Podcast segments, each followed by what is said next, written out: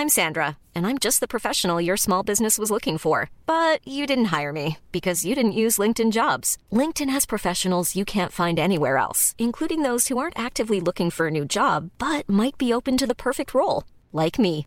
In a given month, over 70% of LinkedIn users don't visit other leading job sites. So if you're not looking on LinkedIn, you'll miss out on great candidates like Sandra. Start hiring professionals like a professional. Post your free job on linkedin.com/people today.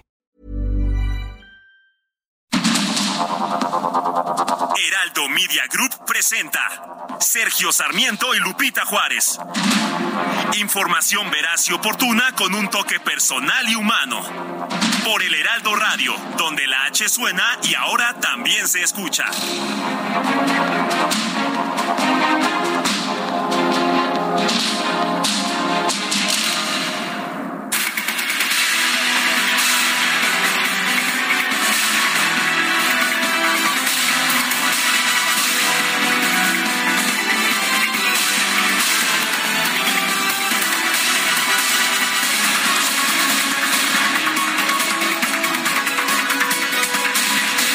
Son las 7 de la mañana con un minuto. Guadalupe Juárez y Sergio Sarmiento estamos listos para empezar con un resumen de la información más importante.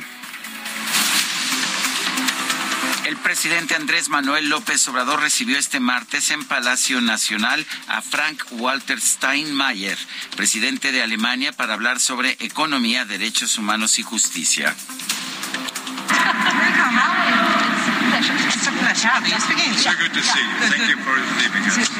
Bienvenido, gracias por. Bueno, y posteriormente el presidente de Alemania, eh, Frank de Walt, eh, Steinmeier, acudió a una sesión solemne en el Senado donde destacó que las relaciones comerciales entre ambos países son estrechas y se pronunció en contra de la invasión rusa a Ucrania. Alejandro Armenta, presidente de la mesa directiva de la Cámara Alta, celebró que México y Alemania caminen juntos sosteniendo ideales que promueven el bienestar, la paz y la seguridad mundial. Celebramos que Alemania y México caminen juntos, sosteniendo ideales que promueven el bienestar, la paz y la seguridad mundial, bajo los principios del desarrollo internacional, los preceptos de un auténtico Estado de Derecho y el respeto a las libertades fundamentales. El Pleno del Senado realizó este martes la primera lectura del dictamen de la reforma constitucional que extiende hasta 2028 la participación de las Fuerzas Armadas en tareas de seguridad pública.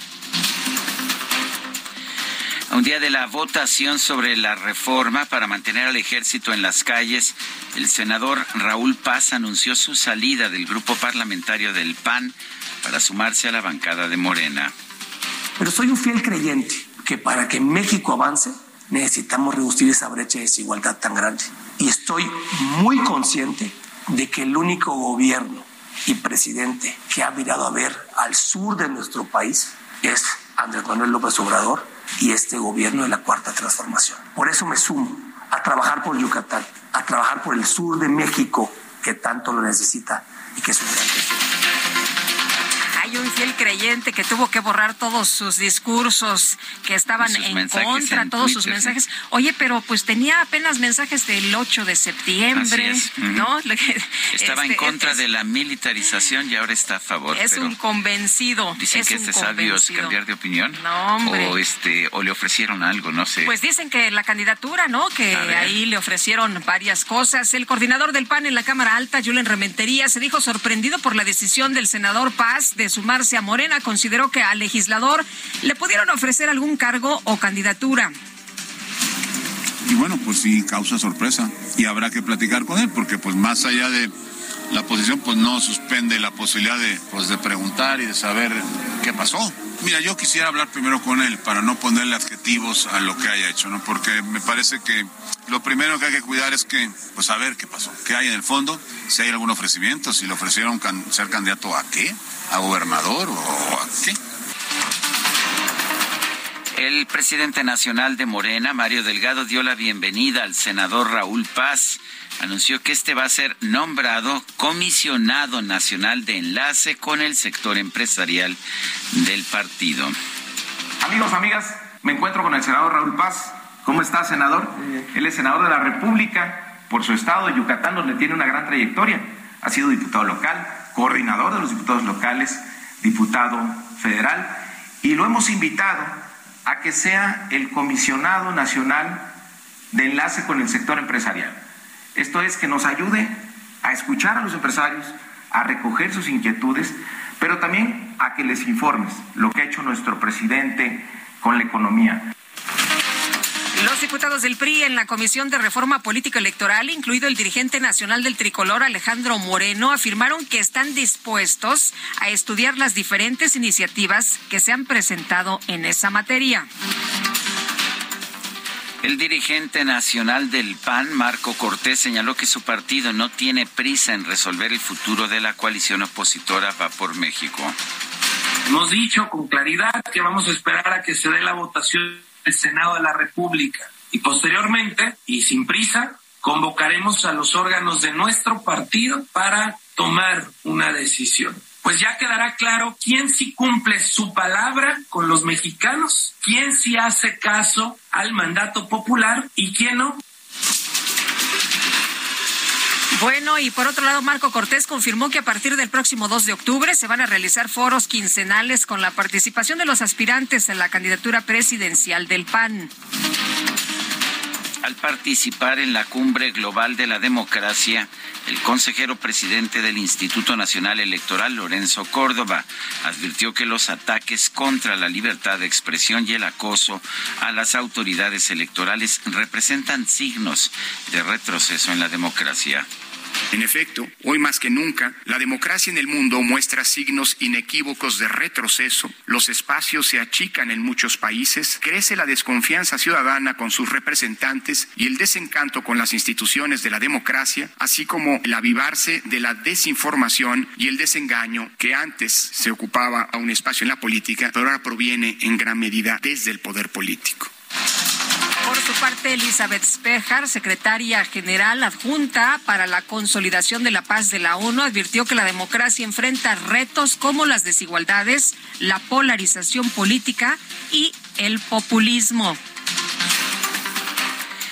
El Congreso de Coahuila aprobó una reforma a la constitución local impulsada por el gobernador Miguel Ángel Riquelme para que los partidos políticos no tengan que acatar las medidas de paridad de género impuestas por el INE. En un video, el gobernador de San Luis Potosí, Ricardo Gallardo, anunció que va a presentar una iniciativa para que en su estado los violadores sean capados y los asesinos condenados a muerte. Estamos mandando una iniciativa al Congreso local donde vamos a exigir, no a pedir, a exigir que capemos. En San Luis Potosí va a capar a todos los violadores. Eh, ya no queremos violadores en San Luis Potosí y como aquellos que asesinan también pedir su pena de muerte porque ya no eso no puede suceder en eh, San Luis Potosí. Se tiene que castigar de una manera muy distinta, por eso es necesario capar a los violadores que sigan haciendo mal uso y que, estén eh, eh, dañando a la sociedad, una sociedad que tenemos que seguir limpiando. Tenemos que seguir limpiando a la sociedad, es lo que está planteando el gobernador de San Luis Potosí. Y dijo, bueno, estoy seguro que nos van a criticar los de los derechos humanos. Pues sí, porque finalmente estas medidas violarían la constitución política de los Estados Unidos mexicanos y los tratados internacionales en contra de la tortura y de la pena de muerte. Un grupo de activistas y familiares de los 43 normalistas de Ayotzinapa realizó pintas en la sede de la Secretaría de Relaciones Exteriores para exigir la extradición a México de Tomás Cerón, ex director de la Agencia de Investigación Criminal del Gobierno de la República. Convocado por la Facultad de Derecho de la UNAM, el consejero presidente del INE, Lorenzo Córdoba, indicó que el instituto ha recibido 61 mil solicitudes de identificación de huellas dactilares de cuerpo que se encuentran en los servicios forenses del país.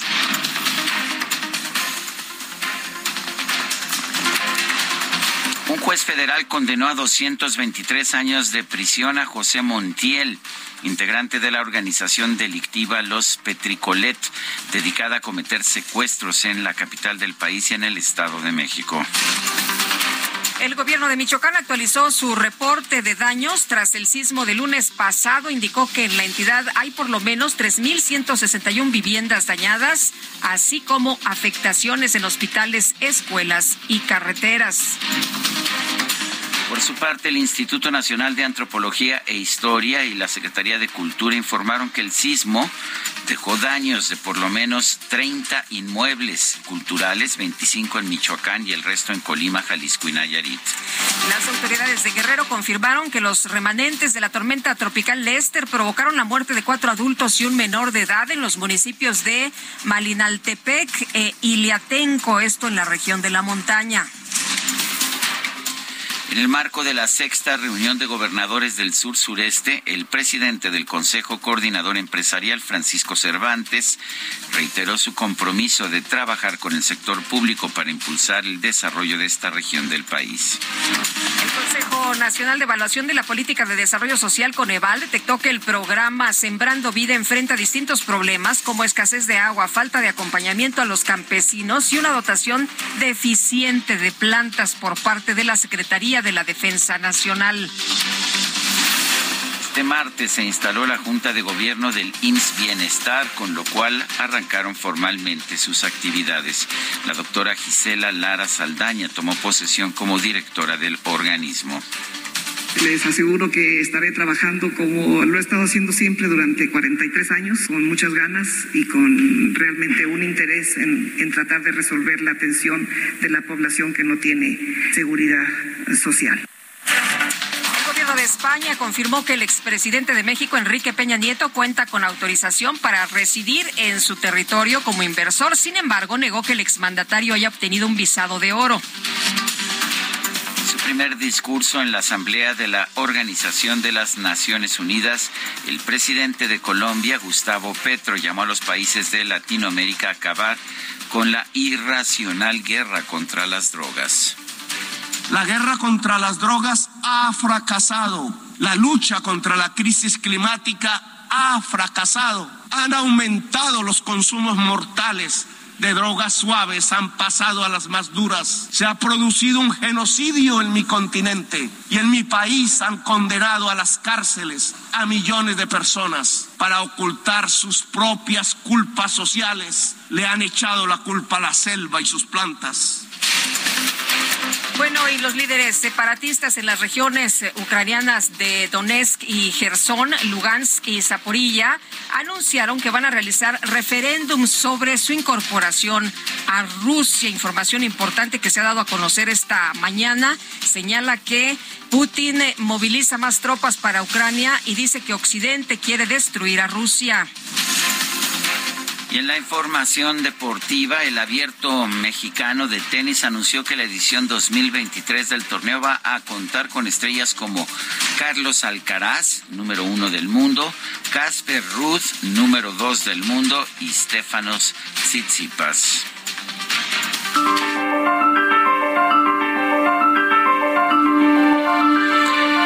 Y vamos, vamos a la frase del día.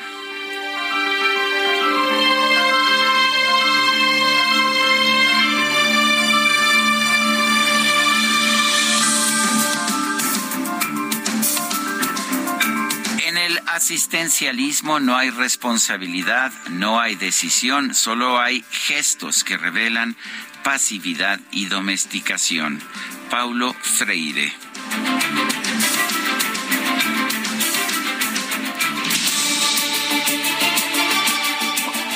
Preguntas, ayer preguntamos, ¿piensa usted que México está bien preparado para enfrentar los terremotos?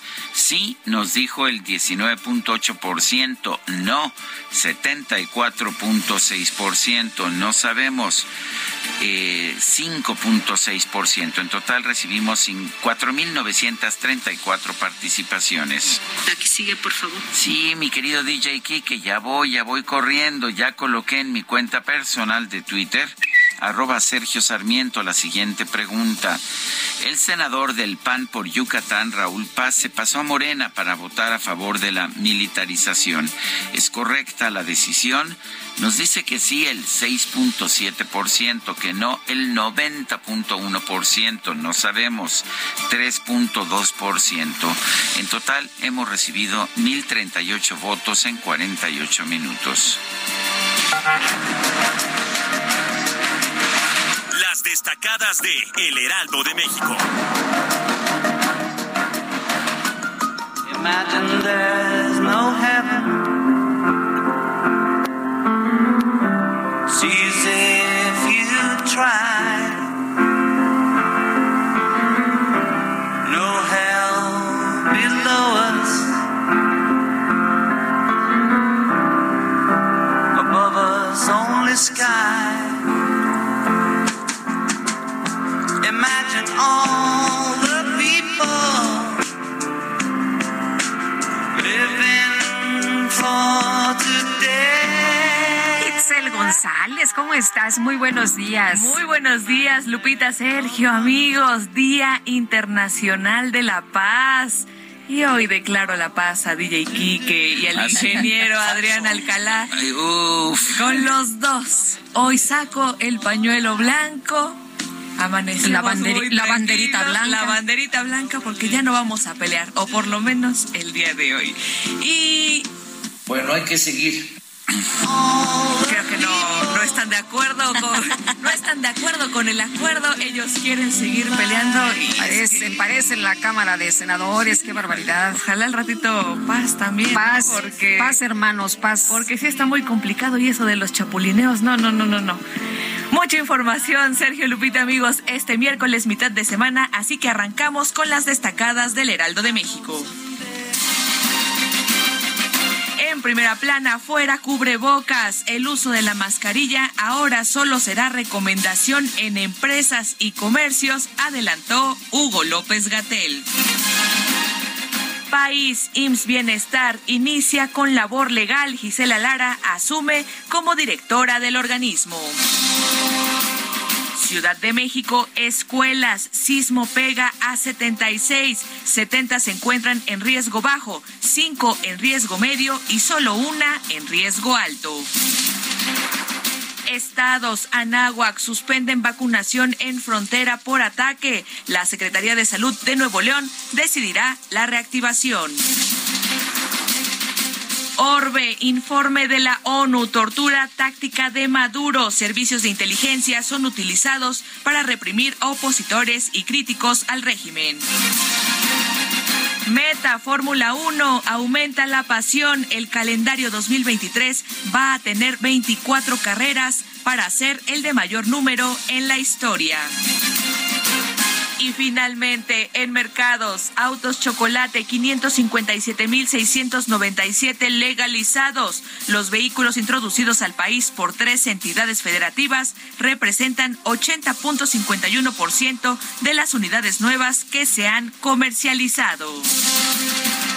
Lupita, Sergio, amigos, hasta aquí las destacadas del Heraldo. Feliz Día de la Paz. Gracias, Itzel. Igualmente, muy buenos días.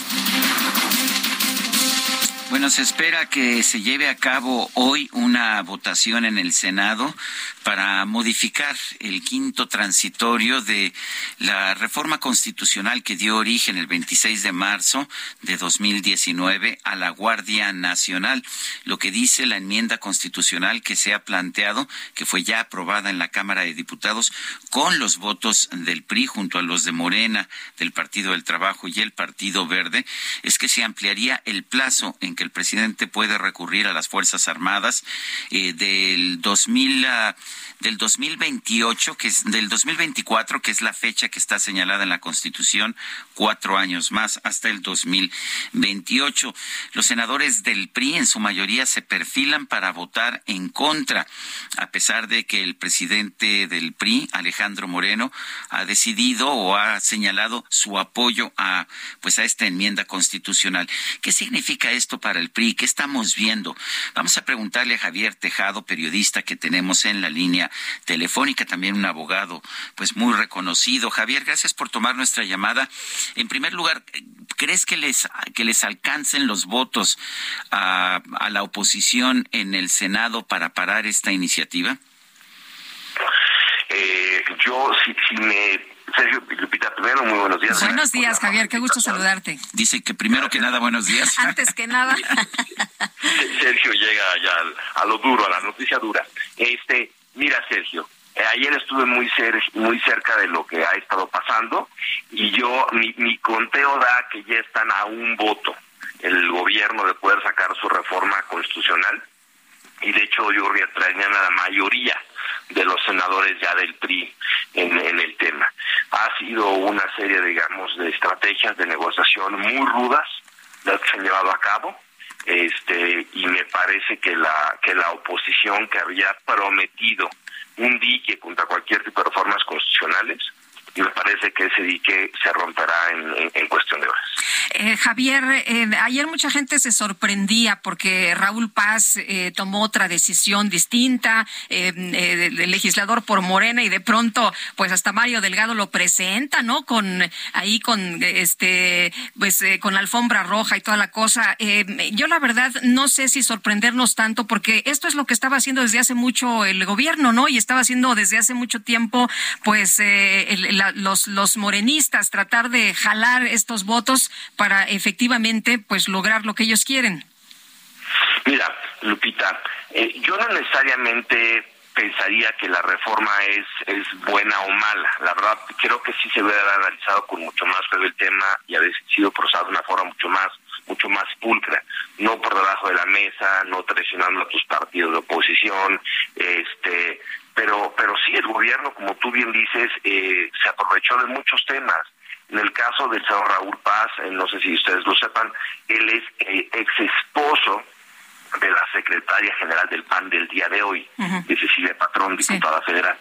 Entonces, justamente, pues vieron que había se divorciaron al arrancar este sexenio, eh, dado que hay un pleito entre, entre familia, pues aprovecharon esta coyuntura, digamos, personal para ofrecer lo que una familia muy influyente en el PAN de Yucatán y en el PAN nacional pues, se le había perdido, se aprovecha esa coyuntura familiar para jalarlo a, a, Morena, no es la realidad de lo que pasó.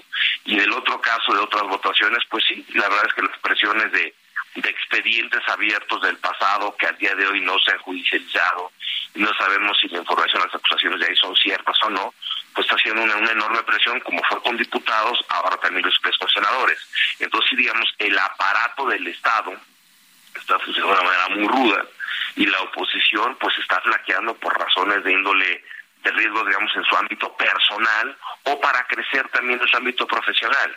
Este, pero yo creo que lo que esto deja ver, si se confirma lo que te estoy diciendo, Lupita, Sergio, pues creo que deja a toda la oposición en una situación muy vulnerable, rumbo al 2023 y al 2024, porque lo único que se habían prometido era un dique para reformas constitucionales y no lo pudieron eh, soportar. ¿Cómo, ¿Cómo entiendo que está el, el esquema para salvar cara? Se va a presentar por la oposición hoy en el Senado otra iniciativa de reforma constitucional en la cual se dará algún tipo de supervisión al legislativo de estos temas. Esa iniciativa eh, constitucional no se va a votar el día de hoy, pero empezará su trámite votará el día de mañana. Es una cuestión de forma, es para salvar cara a la oposición, pero la verdad de las cosas es que me parece que, que ya están a prácticamente nada de a las 11 de la mañana de hoy iniciar la sesión y tener los votos. O sea que, que sí es muy posible que, que sí pase esta, esta iniciativa. Como dices tú, y además yo lo había señalado en alguna columna, en realidad no es tan significativo, ¿no es así? El, el hecho que el ejército se amplíe del 24 al 28 Efectivamente, y digo esto porque para la seguridad no va a cambiar realmente las cosas. Cuatro años más tampoco van a ser suficientes, van a tener que ampliar nuevamente. Yo coincido contigo, Sergio. La, la, la, la iniciativa en sí, el, cambio de mover que el ejército puede estar en las calles cuatro años más, no es significativo. Te diría incluso no es, y puede ser hasta bueno, porque no hay instituciones en los estados que puedan proveer la seguridad. Y te diría que la población está dividida eh, al respecto. Pero creo que lo que sí es garrafal es, es que la oposición se diga no va a pasar esto en diputados, en senadores, y a la primera de cambio, ¡pum!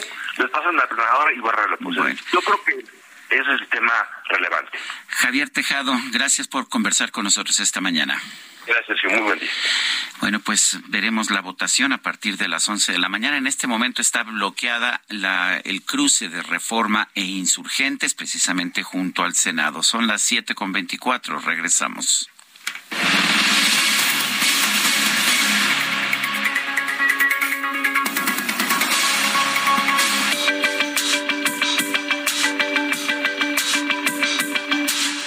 Sarmiento y Lupita Juárez quieren conocer tu opinión, tus comentarios o simplemente envía un saludo para ser más cálida esta mañana. Envía tus mensajes al WhatsApp 55 20 10 96 47.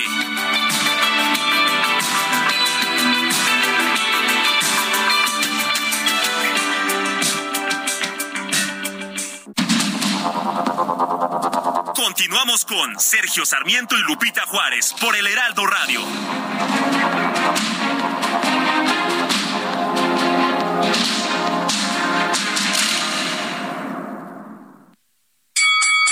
Aquí tienen ustedes, señoras y señores, a este que es Pedro el perro guayo que lo llevan directamente sobre la bestia salvaje. En distintas partes del mundo se practica, pero en México se vive de una forma muy diferente. Forman parte de nuestro país esas máscaras, vestimentas, los gritos de la afición que se presentan en lugares icónicos como la Arena Coliseo o la Arena de México, que nombraron la Catedral de la Lucha Libre. Además, es catalogada como Patrimonio Cultural Intangible de la Ciudad de México. Hoy es el Día Nacional de la Lucha Libre. En esta esquina, el Santo El 21 de septiembre de 1933 se inauguró la primera compañía de este deporte en México, la empresa mexicana de lucha libre, que después se convirtió en el Consejo Mundial de Lucha Libre. Salvador Luterot fue el encargado de fundar la marca, que con el paso del tiempo incrementó su popularidad al tener en sus filas a luchadores que pasaron a la historia. También se considera como la base de la creación de otras empresas a lo largo del país. En 2016, senadores de la República presentaron la iniciativa de conmemorar a la lucha libre, solicitud que fue aprobada en abril de 1919 y en septiembre del mismo año se decretó el 21 de septiembre como el Día Nacional de la Lucha Libre y del Luchador Profesional Mexicano. Métele la Wilson, métele la Nelson, la quebradora el. Quítale el candado,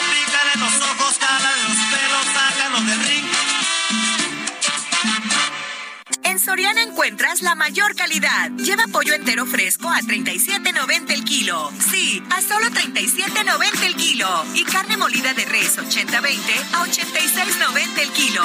Sí, a solo 86.90 el kilo. Soriana, la de todos los mexicanos. A septiembre 21. Aplican restricciones.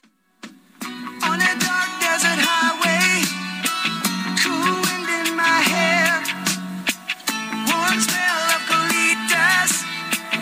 rising up through the air. Up ahead in the distance, I saw a shimmering light. My head grew heavy and my sight grew dim. I had to stop for the night. There she stood in the doorway.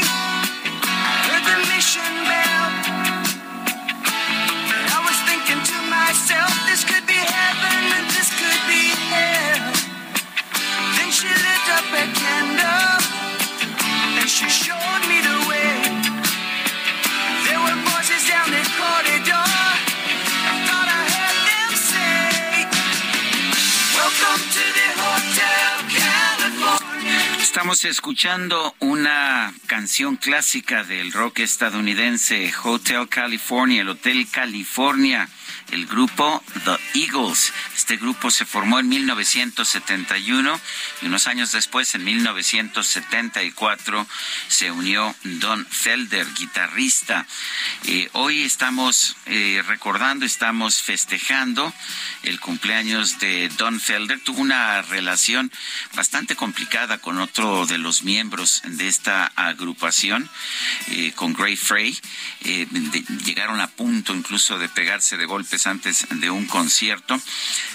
Pero bueno, la verdad es que el trabajo que hicieron estos ah, integrantes del grupo Eagles durante muchos años fue realmente impresionante. Don Felder nació el 21 de septiembre de 1947. y esto significa que está cumpliendo 75 años. Pues muchas felicidades. Yo conozco el Hotel California. Sí, hay, hay mucha disputa acerca de si eso no es el Hotel California. Eh, sí es, sí es. Ah, bueno, a ti te dijeron que sí, Sí, era. muy bien. Saludos allá a todos nuestros amigos de Todos Santos. Oye, nos dice, oye, también quiero decirles, hubo una capsulita de, de lucha libre. Ah, cómo me gustaba la lucha libre cuando yo, era chavita, ¿eh? Yo sé que te gustaba y ya no te Sí, gusta. sí, sí. Fíjate que dejé de, de seguir la lucha libre, pero me encantaba el doctor Wagner, el Rayo de Jalisco, Pedro.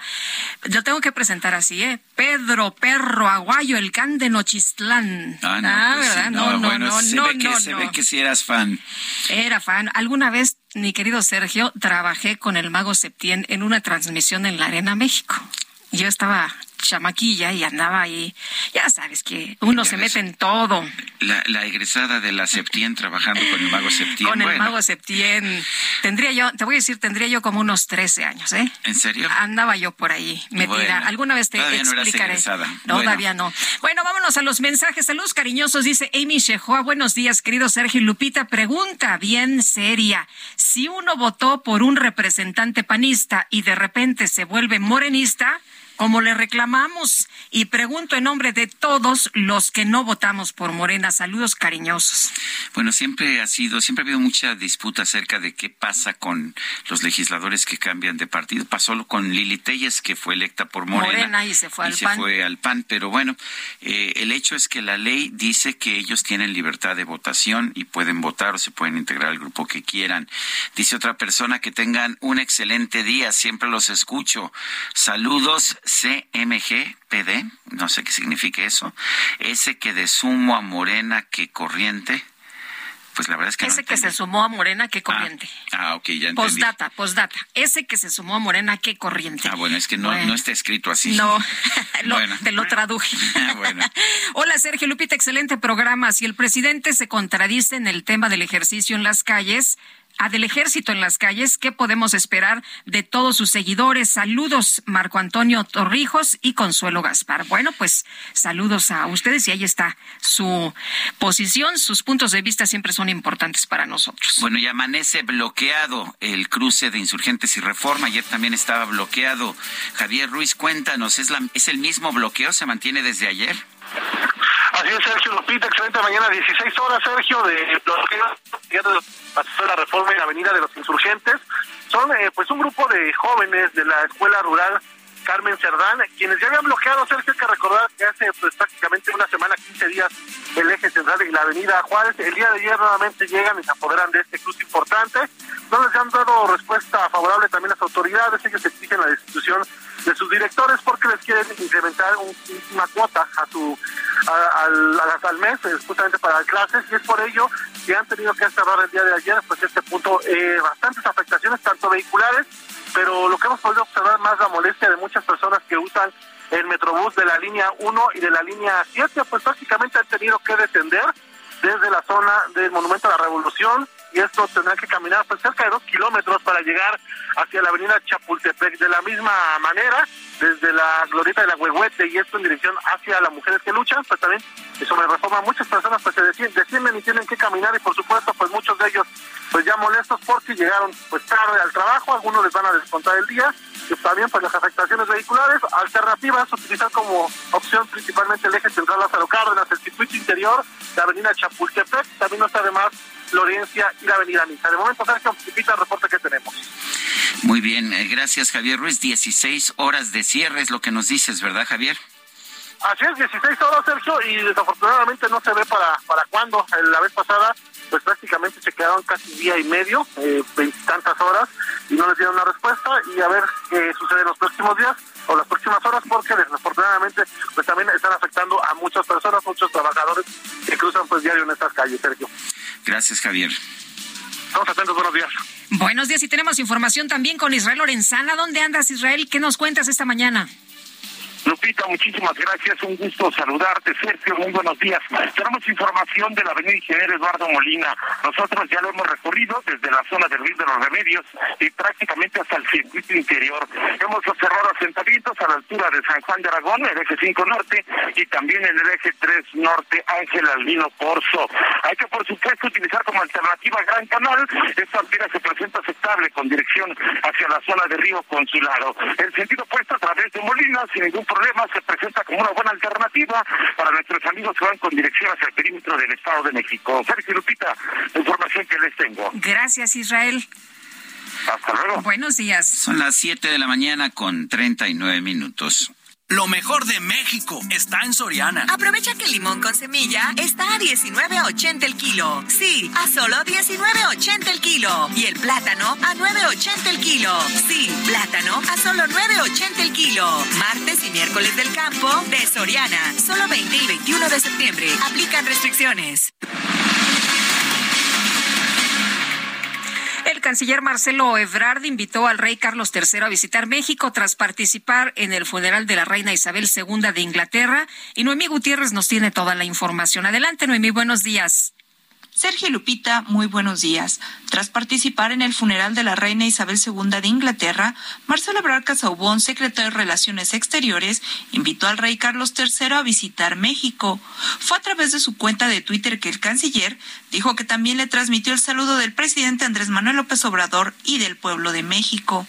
En su cuenta de Twitter escribió Tuve la oportunidad de saludar al rey Carlos III y transmitirle los saludos del presidente López Obrador y del pueblo de México. Fue gentil y afectuoso con nuestro país, al que recuerda muy bien. Le expresé la disposición de recibirle de nueva cuenta cuando su agenda lo permita. El canciller acompañó el mensaje con una fotografía en la que se lo observa acompañado de su esposa Rosalinda Bueso. Después el canciller se trasladó a Palacio Nacional para acompañar al presidente López Obrador, quien recibió a su homólogo de Alemania con motivo de su visita de Estado a México. El secretario de Relaciones Exteriores explicó que viajó toda la noche para regresar a la Ciudad de México. Dijo que la presencia de México en los funerales de la reina Isabel II fue para acompañar al pueblo británico y saludar al rey Carlos III. Afirmó que cumplió cabalmente la misión. Sergio Lupita, hasta aquí mi reporte. Bueno, pues muchas gracias, uh, muchas gracias Noemí, Noemí Gutiérrez.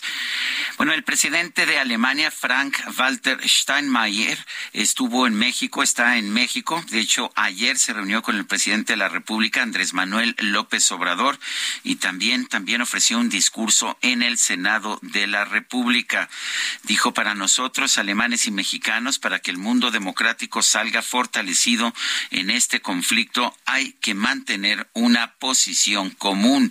Debemos estar unidos para aislar a un agresor que intenta sustituir el poder de la ley por el poder de la fuerza. Efectivamente, la posición del presidente Steinmeier fue en ese sentido.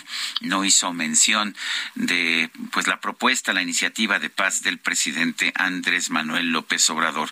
El presidente, sin embargo, se reunió con su homólogo alemán, eh, señaló que conversó con él sobre economía, comercio, derechos humanos, justicia y paz. El presidente compartió una fotografía del encuentro al que asistieron las esposas de los dos mandatarios, Beatriz Gutiérrez Müller y Elke Wiedenbender de Alemania. Además, hubo integrantes del sector público y privado de Alemania. Fue muy importante el encuentro con el presidente de Alemania. Tratamos temas de economía, comercio, derechos humanos, justicia y paz. Es lo que declaró en su cuenta de Twitter el presidente de México, Andrés Manuel López Obrador, quien hace unos días ofreció una iniciativa eh, para una paz que implicaría una tregua de cinco años, dejando que Rusia mantuviera el control de los territorios ocupados durante ese periodo. Son las siete con cuarenta y tres minutos. En Soriana encuentras la mayor calidad. Lleva pollo entero fresco a 37.90 el kilo. Sí, a solo 37.90 el kilo. Y carne molida de res 80-20 a 86.90 el kilo. Sí, a solo 86.90 el kilo. Soriana, la de todos los mexicanos. A septiembre 21. Aplican restricciones. Bueno, y estamos atentos de lo que ha dicho el presidente ruso Vladimir Putin, que ha anunciado la movilización a 300 mil reservistas. El presidente Putin ha anunciado una movilización parcial en Rusia por el conflicto en Ucrania y el mandatario reconoce por primera vez que su país está librando una guerra. Hay que señalar que el presidente Putin eh, se ha referido a esta situación pues la primera movilización de Rusia desde la Segunda Guerra Mundial, advirtiendo a Occidente que si continuaba con su chantaje nuclear, Moscú respondería con el poder de todo su vasto arsenal. Si la integridad territorial de nuestro país se ve amenazada, utilizaremos todos los medios disponibles para proteger a nuestro pueblo. Y dijo, esto no es bluff, esto no es un engaño, lo señaló Putin en un discurso televisado a la nación, añadiendo que Rusia tiene muchas armas para responder. Y por otra parte, no se reportan daños ni heridos tras el sismo de 5.5 grados que se percibió en Guadalajara. Mayeli Mariscal nos tiene el reporte. Adelante, Mayeli. Mayeli, ¿nos escuchas? A ver, vamos a tratar de eh, ponernos en contacto con Mayeli Mariscal. Eh, adelante, Mayeli Mariscal, con tu reporte. No, parece que, bueno. que no tenemos el contacto. Vale la pena. pues, eh, ya está. Adelante, Mayeli.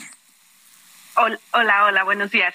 Pues sí, el día de ayer se tuvo esta réplica de 5.5 grados, se percibió aquí en la zona metropolitana de Guadalajara. De nueva cuenta se aplicaron estos protocolos de protección civil, se desalojó eh, pues edificios públicos, también la rectoría y el edificio de la Universidad de Guadalajara, las eh, corporaciones de protección civil municipales y también la unidad estatal, pues continúan revisando los daños. Aún no se tienen los reportes finales eh, cuantificando eh, esos daños por parte de la Secretaría de Cultura la Dirección de Patrimonio pues se encuentra también revisando todo lo que son monumentos y parte de los edificios, museos, algunas iglesias que bueno se percibieron y a través de las redes sociales así también eh, se grabaron algunos videos en donde sí sufrieron daños, caídas de cantera, así como algunas grietas. Esto todavía se está eh, revisando. En Puerto Vallarta también los hoteles pues ya hay algunos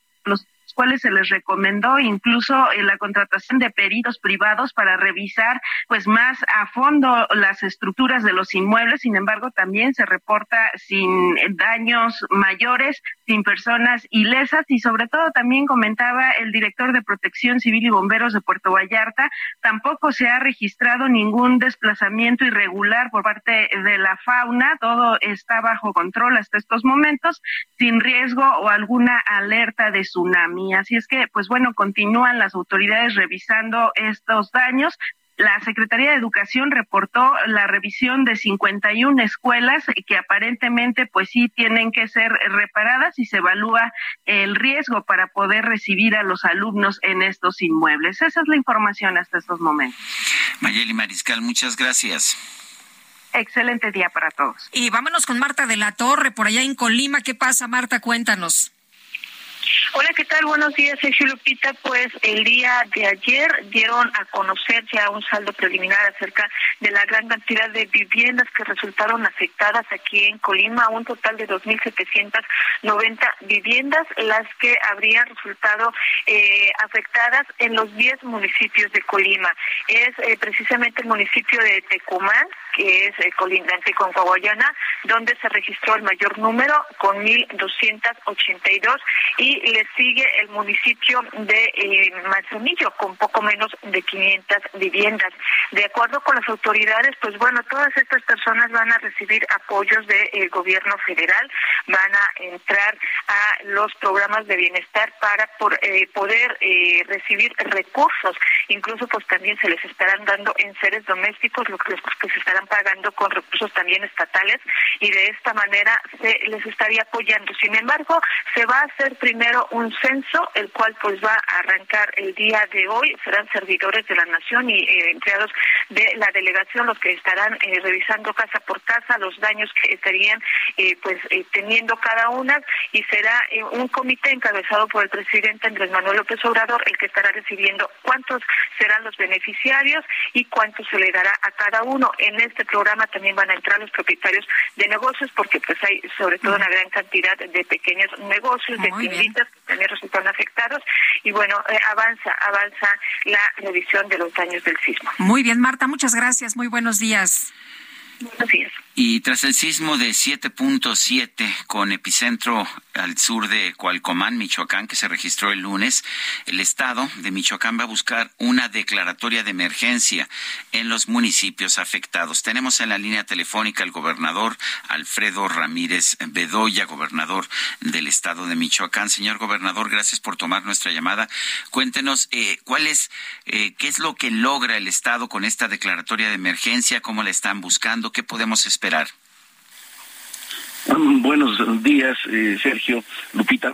Buenos días. es un tema para la cuestión normativa, la cuestión de procedimiento. La verdad es que estamos, este, ahora sí que, pues, eh, hasta cierta forma, este, contentos porque fue benevolente la naturaleza, un sismo tan tan fuerte como el que se resintió en Michoacán, en la Sierra Costa de Michoacán, pues esperábamos este eh, un impacto mayor. Eh, sí hay daños, hay que reconocerlo también, y es lo que busca esta eh, declaratoria de emergencia, que, eh, que podamos acceder a recursos federales.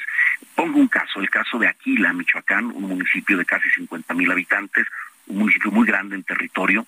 Este municipio de Aquila, sus dos, su clínica de la cabecera municipal está inutilizable, está muy dañada está fracturada, se, evacuó, pero también el hospital regional o comunal de Maruata, comunidad de Aquila, también este está inutilizable, no, no, no se puede utilizar, también se evacuó. Entonces, por ejemplo, ese municipio tiene eh, un, tema que tenemos que atender de emergencia para poder volver a establecer los servicios de salud, los servicios médicos, de enfermería, en Aquila. de igual forma, en el área de, de Cualcomán, el INS Bienestar, una de las alas de este hospital INS Bienestar, pues también está inutilizable. Tenemos 3.000 viviendas dañadas de una u otra manera y tenemos 89 eh, escuelas que tienen algún tipo de daño. Entonces, esta declaratoria es un procedimiento donde el Consejo Estatal de Protección Civil evalúa los daños y en base a esa evaluación emite este, esta declaración de emergencia, eh, se lleva a nivel federal para eh, obtener recursos y eh, atender de manera emergente esta situación. Señor gobernador, en el caso de las escuelas, ¿qué va a pasar ahí? ¿Van a seguir yendo los niños o va a haber alguna alternativa para que reciban las clases diarias? ¿O qué, qué, va a ocurrir? ¿Cómo van a operar? Primero hay que establecer que la vida eh, es normal en estos municipios. No, ahora sí que muy afortunados, no ocurrió una desgracia ni un desastre. Entonces, el día de ayer no asistieron a la escuela 11 municipios de 113 del estado, es decir, el 10%. Se están evaluando las condiciones de las escuelas, pero confiamos en que puedan volver a clases esta misma semana en esos 11 municipios.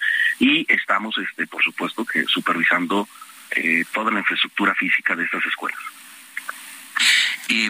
¿qué, ¿Qué tipo de ayuda requeriría el Estado? ¿Se necesita ayuda eh, con esta declaratoria de emergencia? Eh, ¿Y qué, de qué monto estaríamos hablando?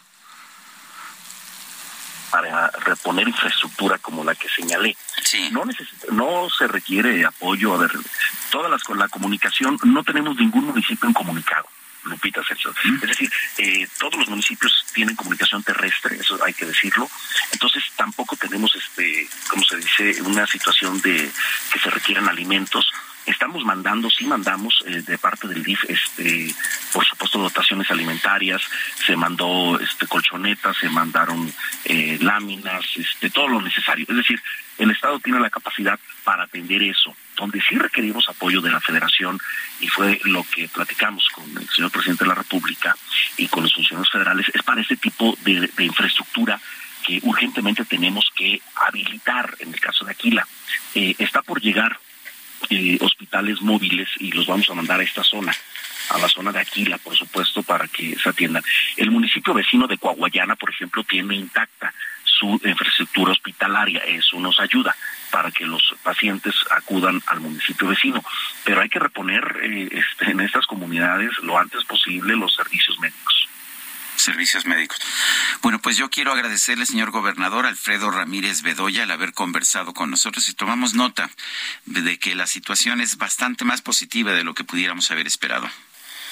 Así es, Sergio, así es. Este, este, fuimos afortunados a pesar de todo, ¿eh? Sí, y nos da mucho gusto. Muchas gracias, gobernador.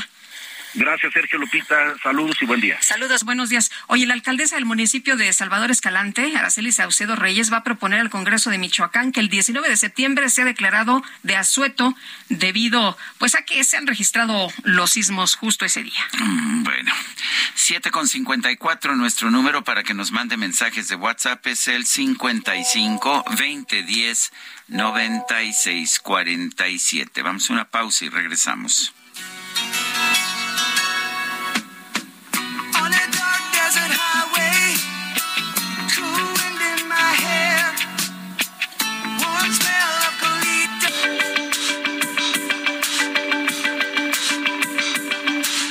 Sarmiento y Lupita Juárez quieren conocer tu opinión, tus comentarios o simplemente envía un saludo para hacer más cálida esta mañana. Envía tus mensajes al WhatsApp 55 20 10 96 47.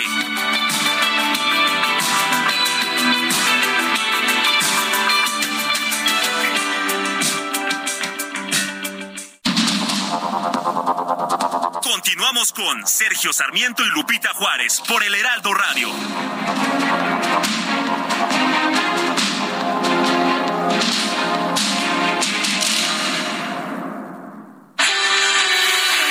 El amor inspira nuestras acciones por México. Reforestando la tierra, reciclando, cuidando el agua, impulsando a las mujeres y generando bienestar en las comunidades.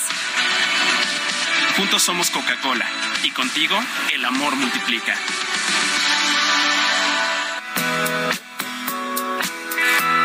There's talk on the street, it sounds so familiar.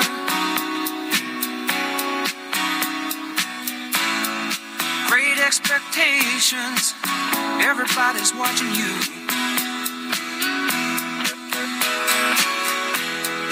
People you meet, they all seem to know you.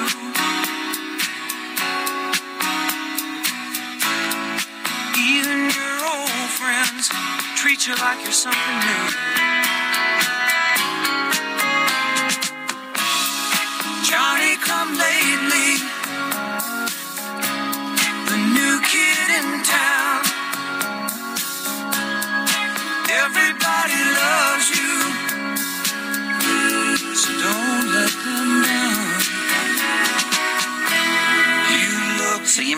Escuchando música interpretada por el grupo The Eagles. Esto se llama New Kid in Town.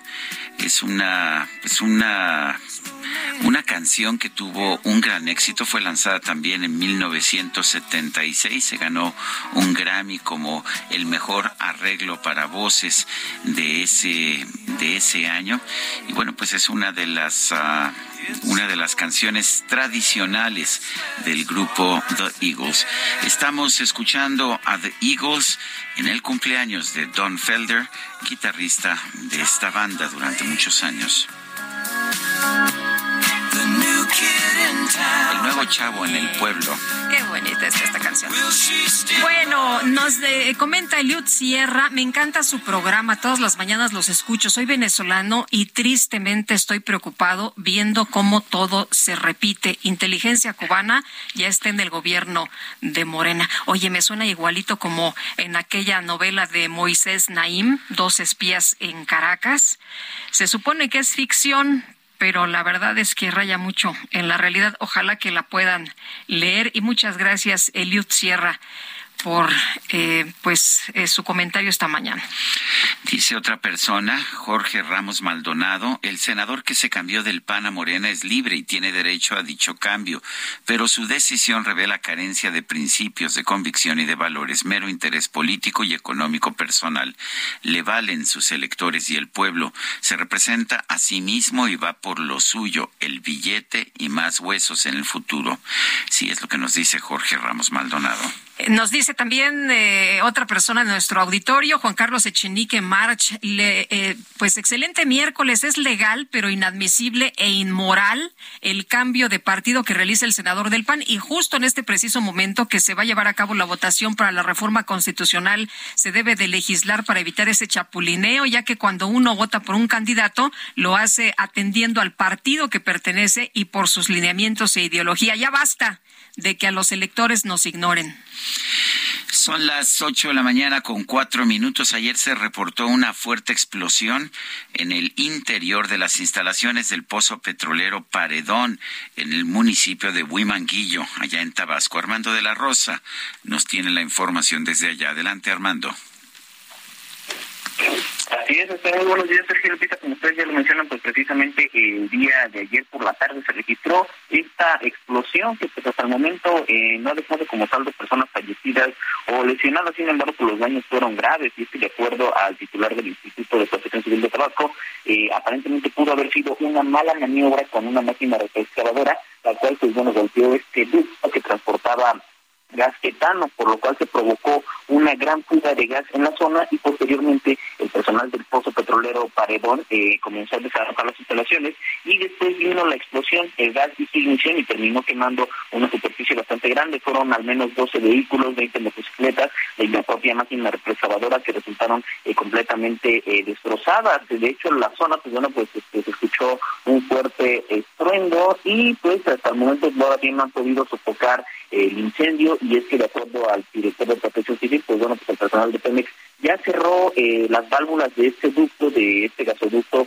eh, de gas etano, sin embargo, pues todo lo, el gas acumulado dentro del ducto va a tardar al menos dos o tres días en terminarse de quemar, por lo cual, pues bueno, pues el incendio sigue vigente, sin embargo, el personal del Ejército Mexicano y la Guardia Nacional mantienen un acordonamiento alrededor del pozo petrolero para que nadie se acerque y también para evitar cualquier eh, posible daño. Las viviendas que se ubican cerca del pozo petrolero resultaron con afectaciones menores, ya que es una zona eh, eh, pues por así decirlo, rural, eh, ubicado entre los municipios de Cárdenas y de Huimanguillo, a una hora de la ciudad de Villahermosa. Por lo pronto, pues bueno, pues ahorita las autoridades mantienen abierta la carretera que va de este municipio de Cárdenas a Huimanguillo y se mantienen el acordonamiento de la zona, aunque el pozo pues, sigue todavía incendiándose. Este es el reporte.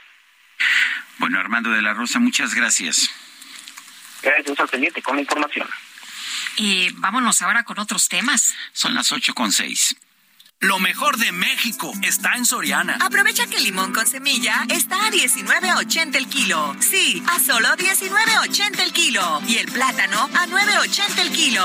Sí, plátano a solo 9.80 el kilo. Martes y miércoles del campo de Soriana. Solo 20 y 21 de septiembre. Aplican restricciones. El pronóstico del tiempo con Sergio Sarmiento y Lupita Juárez.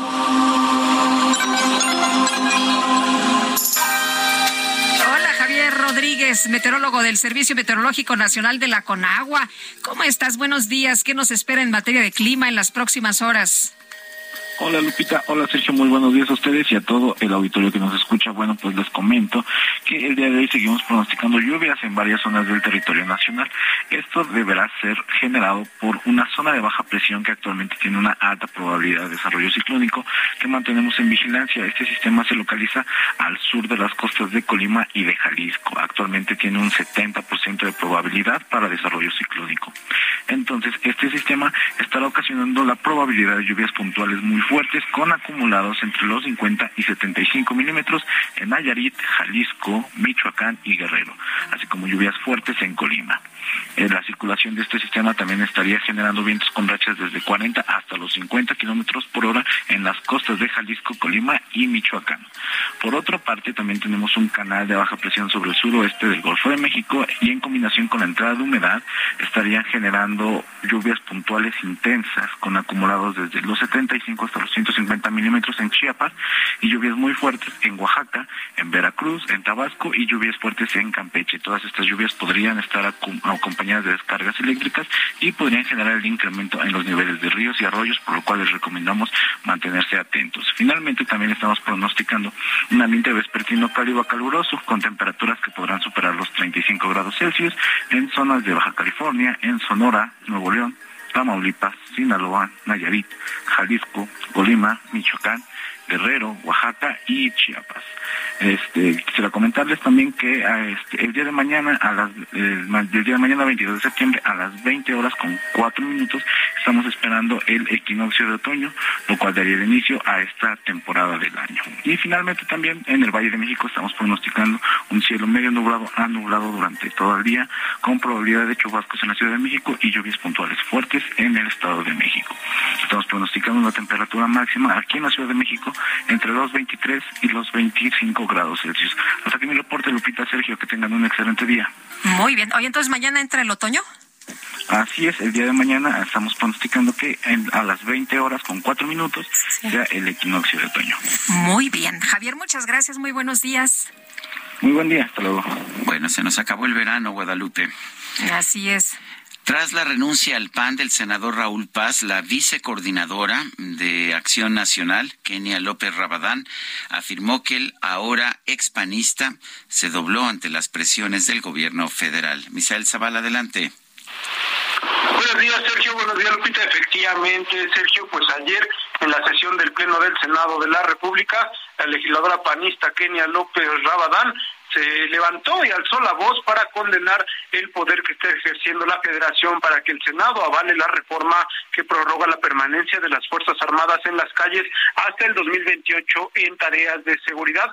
En este sentido, pues condenó que eh, pues o ahora ex, eh, ex militante del Partido Acción Nacional, Raúl Paz Alonso, pues haya renunciado a la bancada panista para sumarse a Morena, con lo cual pues le dan un voto más a Morena y sus aliados para avanzar en esta reforma constitucional. En este momento, pues hay 76 votos eh, de Morena aliados, también ya reunido el voto de Raúl Paz Alonso para avalar esta reforma. Sin embargo, pues eh, todavía les faltan 10 votos porque se tienen que alcanzar al menos 86 votos de los 128 senadores que integran el Pleno del Senado de la República para hacer una mayoría calificada. Posteriormente, en un posicionamiento de la bancada Acción Nacional en la Cámara Alta, también desaprobaron la decisión de su excompañero, el senador Raúl Paz, de abandonar las filas panistas, unirse a Morena y darle un voto más a este a esta cuarta transformación. El coordinador del PAN, Julián de Rementería del Puerto, se dijo sorprendido por la decisión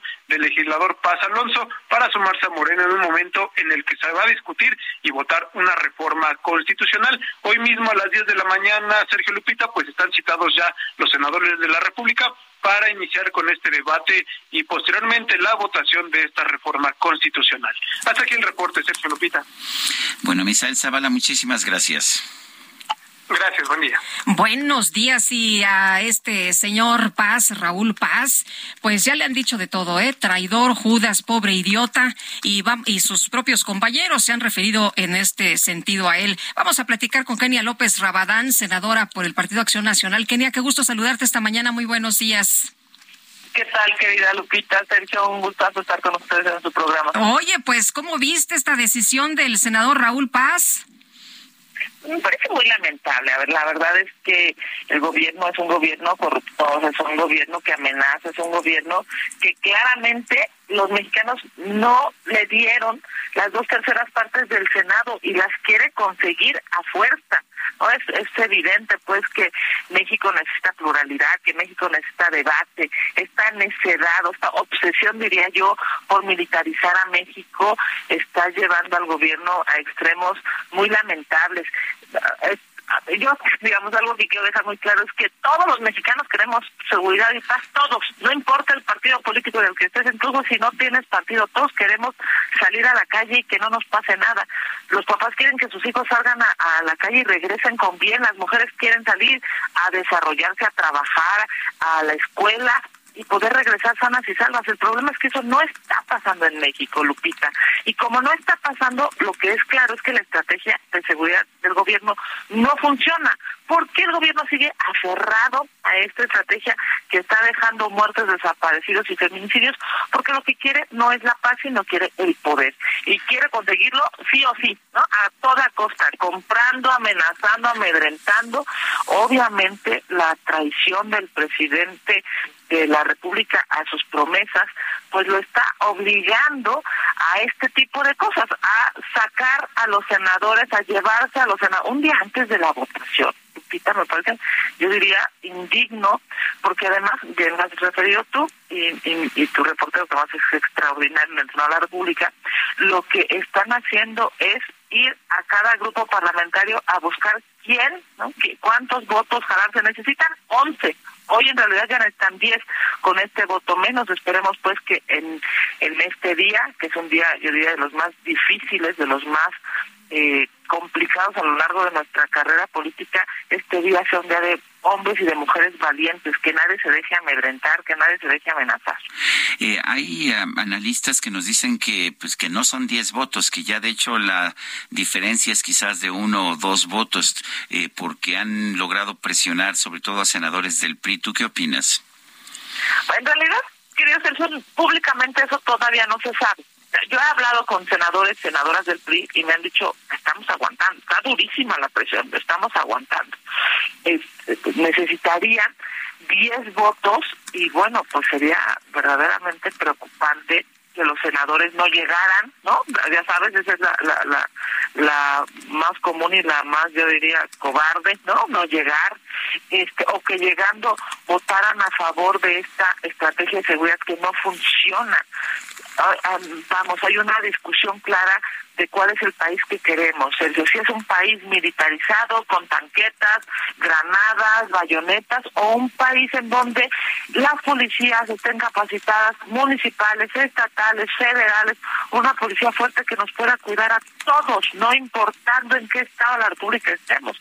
Hoy claramente hay una necesidad, hay una urgencia de seguridad, y eso el presidente de la República parece que no lo ve, ya no lo ve, que bueno, eliminaron el Fortasec, la posibilidad de que los gobernadores y los alcaldes puedan tener eh, recursos para capacitar, para comprar patrullas, para comprar uniformes. Eso ya no existe porque el observador siempre sencillamente se aferró a una Guardia Nacional que hoy claramente no da resultados. Eh, Kenia, así como le pasó a Raúl, le puede pasar a los demás. Eh, eh, estoy escuchando que, bueno, pues eh, ustedes están ahí eh, como testigos de la presión que han recibido todos los, los legisladores y algunos están resistiendo, pero pues quién sabe si pueden aguantar, ¿no? Pues mira, yo te voy a decir una cosa, no es fácil, Lupita, o sea, ser oposición con un gobierno como este no es nada fácil. Todos arriesgamos todos los días, ¿no? Es un asunto verdaderamente complicado, pero es un, es un tiempo de valientes, es un tiempo de aquí nadie se dobla, es un tiempo de México necesita mejor seguridad. No necesitamos a los militares en las calles, necesitamos que los militares defiendan a nuestro país. Pero lo que sí necesitamos es policía capacitada. A mí estos pretextos de, de este, digamos, de no llegué o no pude o me dio miedo, pues todos tenemos una preocupación. Imagínate, los medios de comunicación de decir la verdad, los legisladores de votar a favor de, de, de las cosas que le hacen bien a México porque tenemos un gobierno encima, ¿no?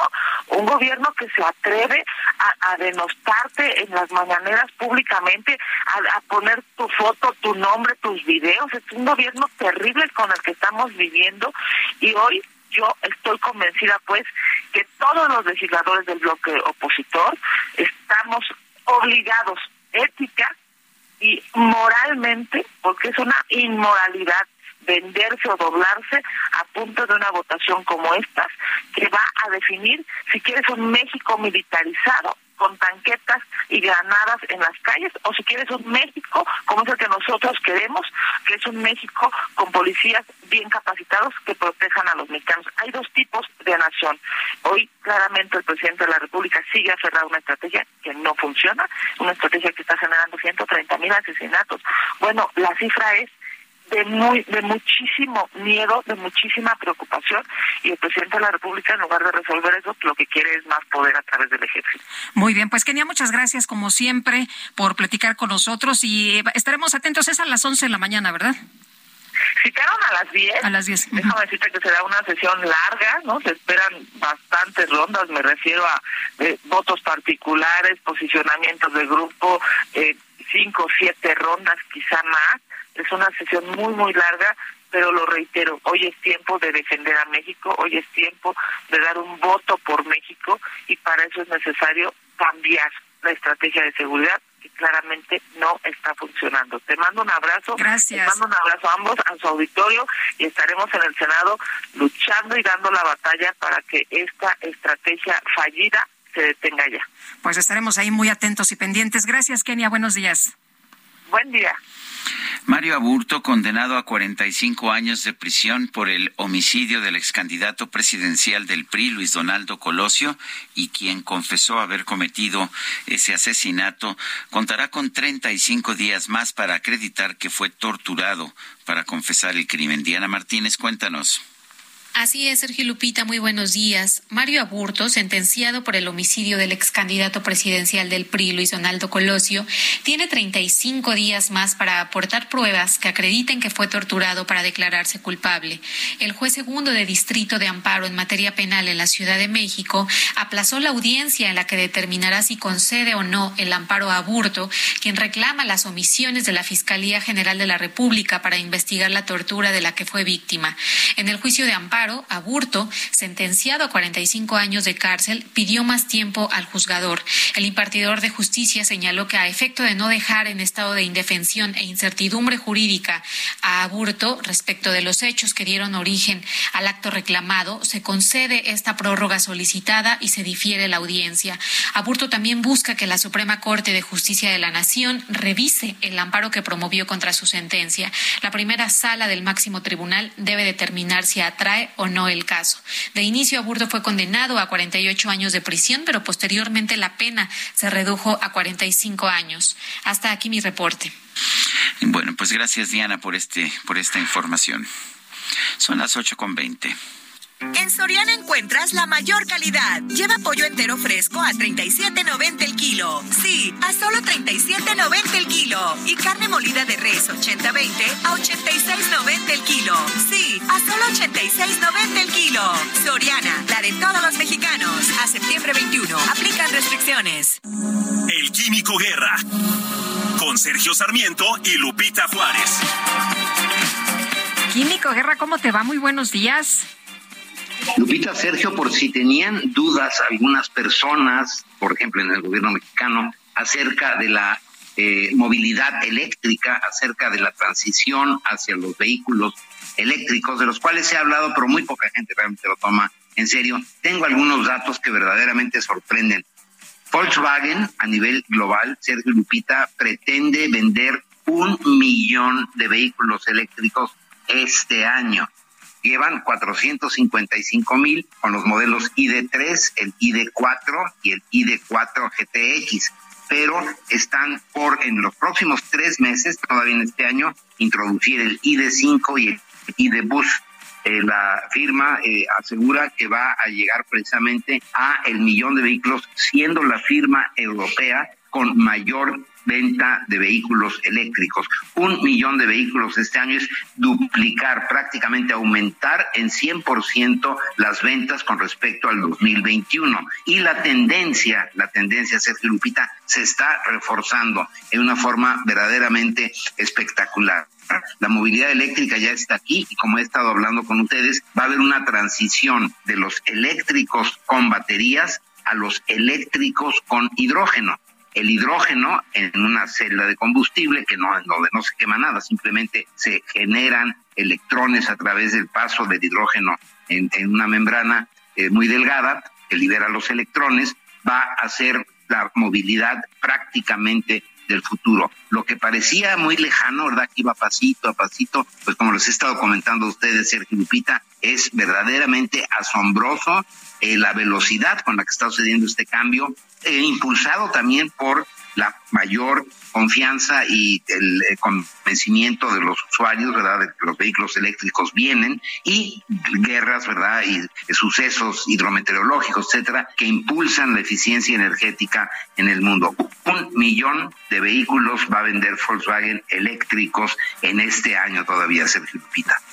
Pues qué interesante. Muchas gracias, Químico Guerra. Muy buenos días. Al contrario, buenos días, buenos días, Sergio. Bueno, claramente hay una transición internacional, Guadalupe. Nosotros nos estamos quedando atrás, pero hay una transición internacional. No todos los expertos están de acuerdo en que es el momento adecuado, pero pues estaremos al pendiente nosotros. Vamos por lo pronto a las calles de la Ciudad de México. Daniel Magaña, adelante. ¿Qué tal, eh, Sergio Lupita? Muy buenos días. Efectivamente, nos ubicamos en la calle de Huizachales y la calle de Puente, en la colonia Rancho Los Colorines. Esto pertenece a la alcaldía Tlalpan y es que miles de litros de agua potable se están desperdiciando. Esto debido a una, pues, de agua bastante fuerte, incluso levantó el pavimento debido a la presión del agua que sale a borbotones. Esto generó, pues, un espejo de agua, un encharcamiento, pues, de cerca de 50 metros, el agua pues también ingresaba hacia algunos de los domicilios, por lo que ya el heroico cuerpo de bomberos acudió a la zona, estamos en espera que pues también el sistema de aguas, eh, pues la brigada de detección y reparación de fugas de agua se traslada hacia esta zona pues para iniciar las reparaciones, el tránsito local, bueno pues sí se ha visto afectado, sobre todo personas que avanzan en esta zona de Cuapa, en la calle de Puente, eh, reitero, es la calle de Puente y la calle de Huizachales, en la colonia Rancho de los Colorines, en donde después se presenta esta fuerte fuga de agua. El eh, reporte, muy buen día. Muy bien, pues gracias Daniel por esta información. Muy buen día. Son las ocho con veinticuatro, vamos a una pausa y regresamos.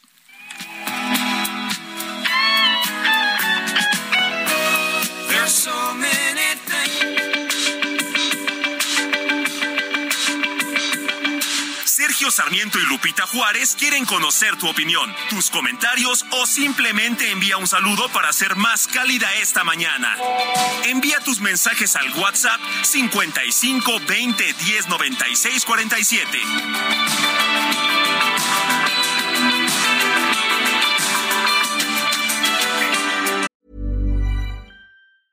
Hiring for your small business? If you're not looking for professionals on LinkedIn, you're looking in the wrong place. That's like looking for your car keys in a fish tank.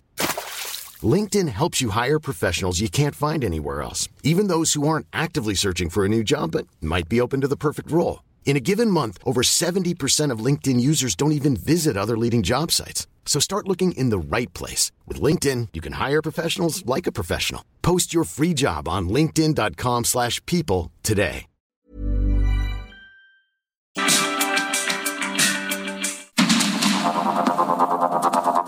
Continuamos con Sergio Sarmiento y Lupita Juárez por el Heraldo Radio.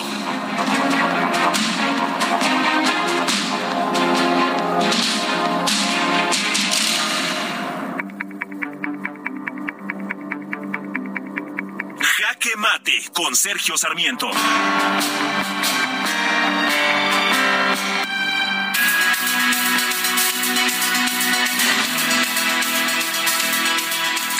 Estrictamente hablando, el voto de hoy para ampliar o no ampliar el periodo en que el presidente de la República puede recurrir a las Fuerzas Armadas para labores de policía no va a afectar demasiado la seguridad pública. ¿Por qué digo esto? Bueno, porque la Guardia Nacional, que ha sido la gran apuesta del presidente, no es tan significativa en el combate contra la delincuencia. Más del 90% de los delitos que se cometen en nuestro país son del fuero común, no del fuero federal. Y la mayor parte de los del fuero federal pues son, ah, son temas de narcotráfico.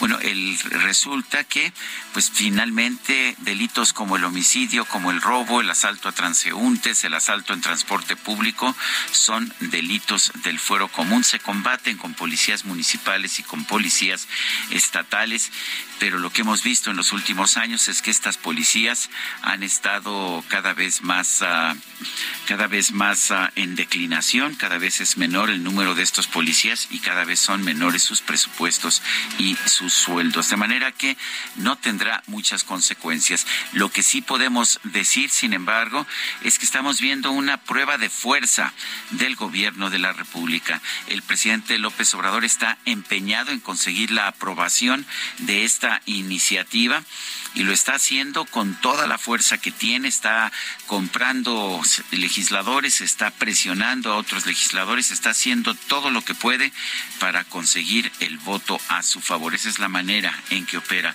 el presidente López Obrador. Pase lo que pase en el Senado esta tarde, pues ah, lo que estaremos viendo no es de hecho una decisión que tenga que ver con la seguridad, sino con la fuerza del gobierno de la República y en particular del presidente López Obrador. Yo soy Sergio Sarmiento y lo invito a reflexionar.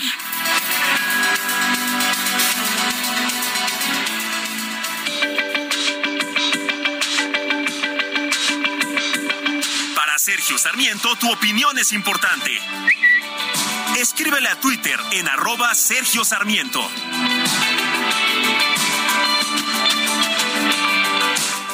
Lo mejor de México está en Soriana. Aprovecha que el limón con semilla está a 19.80 el kilo. Sí, a solo 19.80 el kilo. Y el plátano a 9.80 el kilo. Sí, plátano a solo 9.80 el kilo. Martes y miércoles del campo de Soriana. Solo 20 y 21 de septiembre. Aplican restricciones. It's another tequila sunrise, staring slowly across the sky. Said goodbye. He was just a hired hand, working on the dreams he planned to try. Bueno, cuenta la leyenda que esta agrupación que estamos escuchando, The Eagles, obtuvo su nombre durante pues una salida influida por el peyote y el tequila en el desierto de Mojave. Eh, lo que dicen que pues que en esta pues en esta salida, en esta excursión fue que surgió el nombre de Eagles. Y será cierto no será cierto, no lo sé. Lo que sí puedo decirles es que esta canción que estamos escuchando, Tequila Sunrise, Amanecer de Tequila, es uno de los grandes éxitos de The Eagles. ¿Te gustan, verdad, Sí, me encantan, me encantan.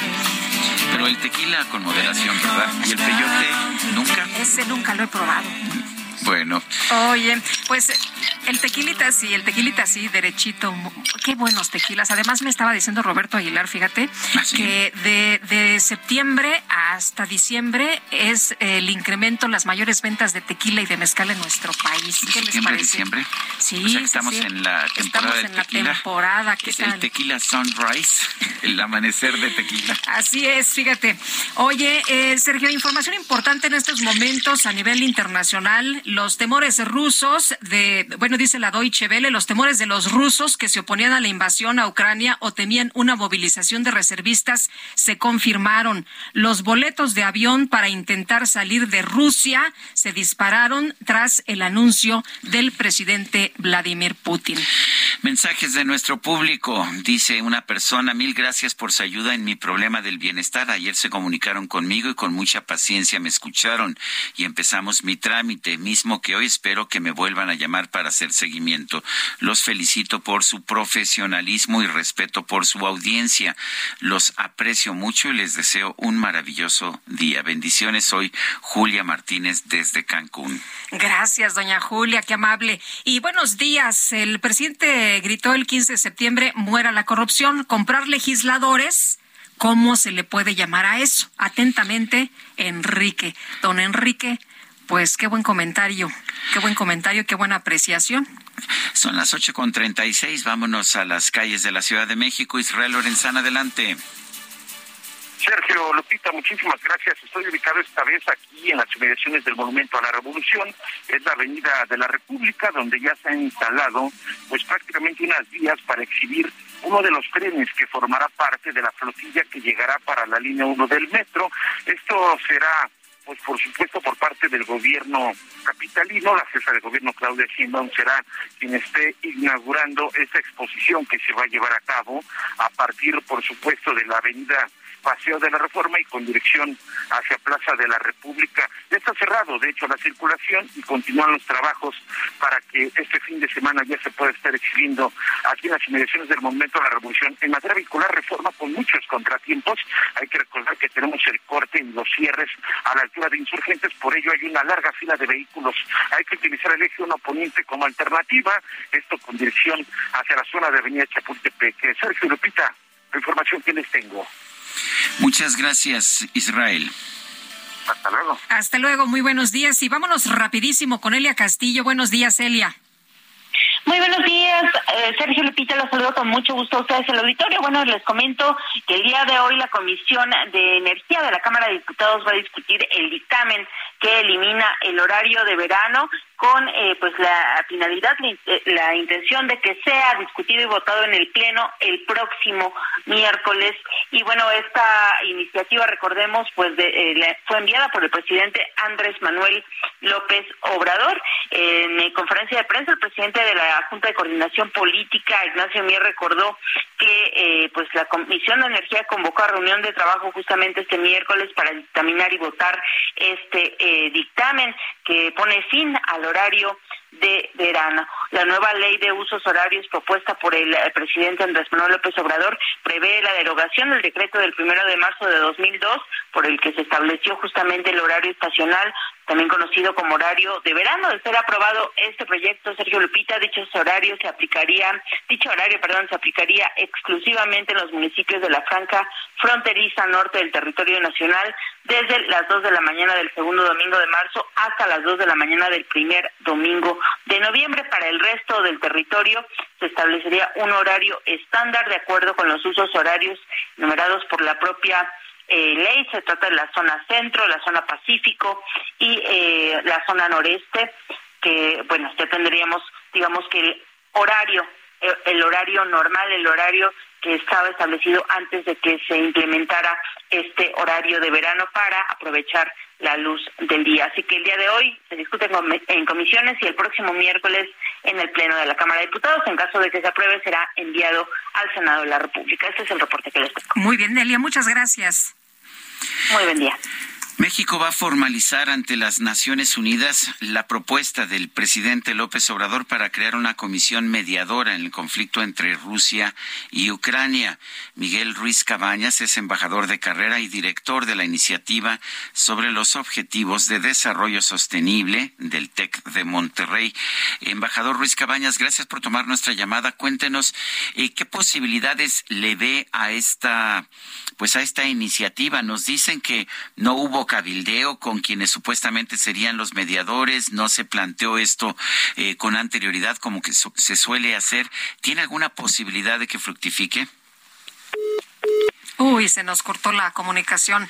Vamos a tratar de restablecer el contacto en unos momentos. Por lo pronto, señalar que el mundo enfrenta una tormenta perfecta con una larga serie de crisis encabezada por la guerra en Ucrania. Es lo que ha afirmado el secretario general de la ONU, Antonio Guterres, al inicio de su Asamblea General 2022. Sí, vale la pena señalar lo que nos, lo que nos señalaba aquí la embajadora eminente Marta Bárcena hace unos días. Usualmente cuando se le va a pedir a alguien que sea mediador, lo que se hace es que primero se consulta pero al parecer no hubo consulta ni cabildeo. Eh, tenemos ya en la línea telefónica al embajador Ruiz Cabañas. Eh, Miguel, gracias por tomar nuestra llamada. Cuéntanos, eh, ¿tiene, ¿tiene posibilidades de fructificar la iniciativa de paz del presidente López Obrador? Buenos días, Sergio. Lupita, yo la verdad es que lo veo lo veo muy difícil a la luz sobre todo de los últimos acontecimientos donde pues el presidente Putin ya está movilizando a fuerzas este, adicionales, habla de 300 mil tropas, y sobre todo por estos referéndums que van a ser entre el día 23 y el día 27 en las zonas que Rusia, de Ucrania, que Rusia ha ocupado. Esto obviamente te lleva a un escenario de escalamiento del conflicto, porque si se declaran, como sería obviamente el resultado de que son Rusia, entonces Rusia dice, son mi territorio, estoy defendiendo mi territorio y por lo tanto puedo declarar la guerra y por lo tanto puedo hacer muchas otras cosas. Putin ha llegado a insinuar nuevamente que podía recorrer a su arsenal nuclear. También hubo un anuncio hace dos días de Rusia diciendo pues que no sentía que este era el momento para llegar a soluciones. Entonces, me parece que hay un, un escalamiento terrible de la situación y, creo que en este momento pues va a ser muy difícil para el canciller Marcelo Ebrard para el embajador Juan Ramón de la Fuente eh, tener eh, pues un impacto en la iniciativa.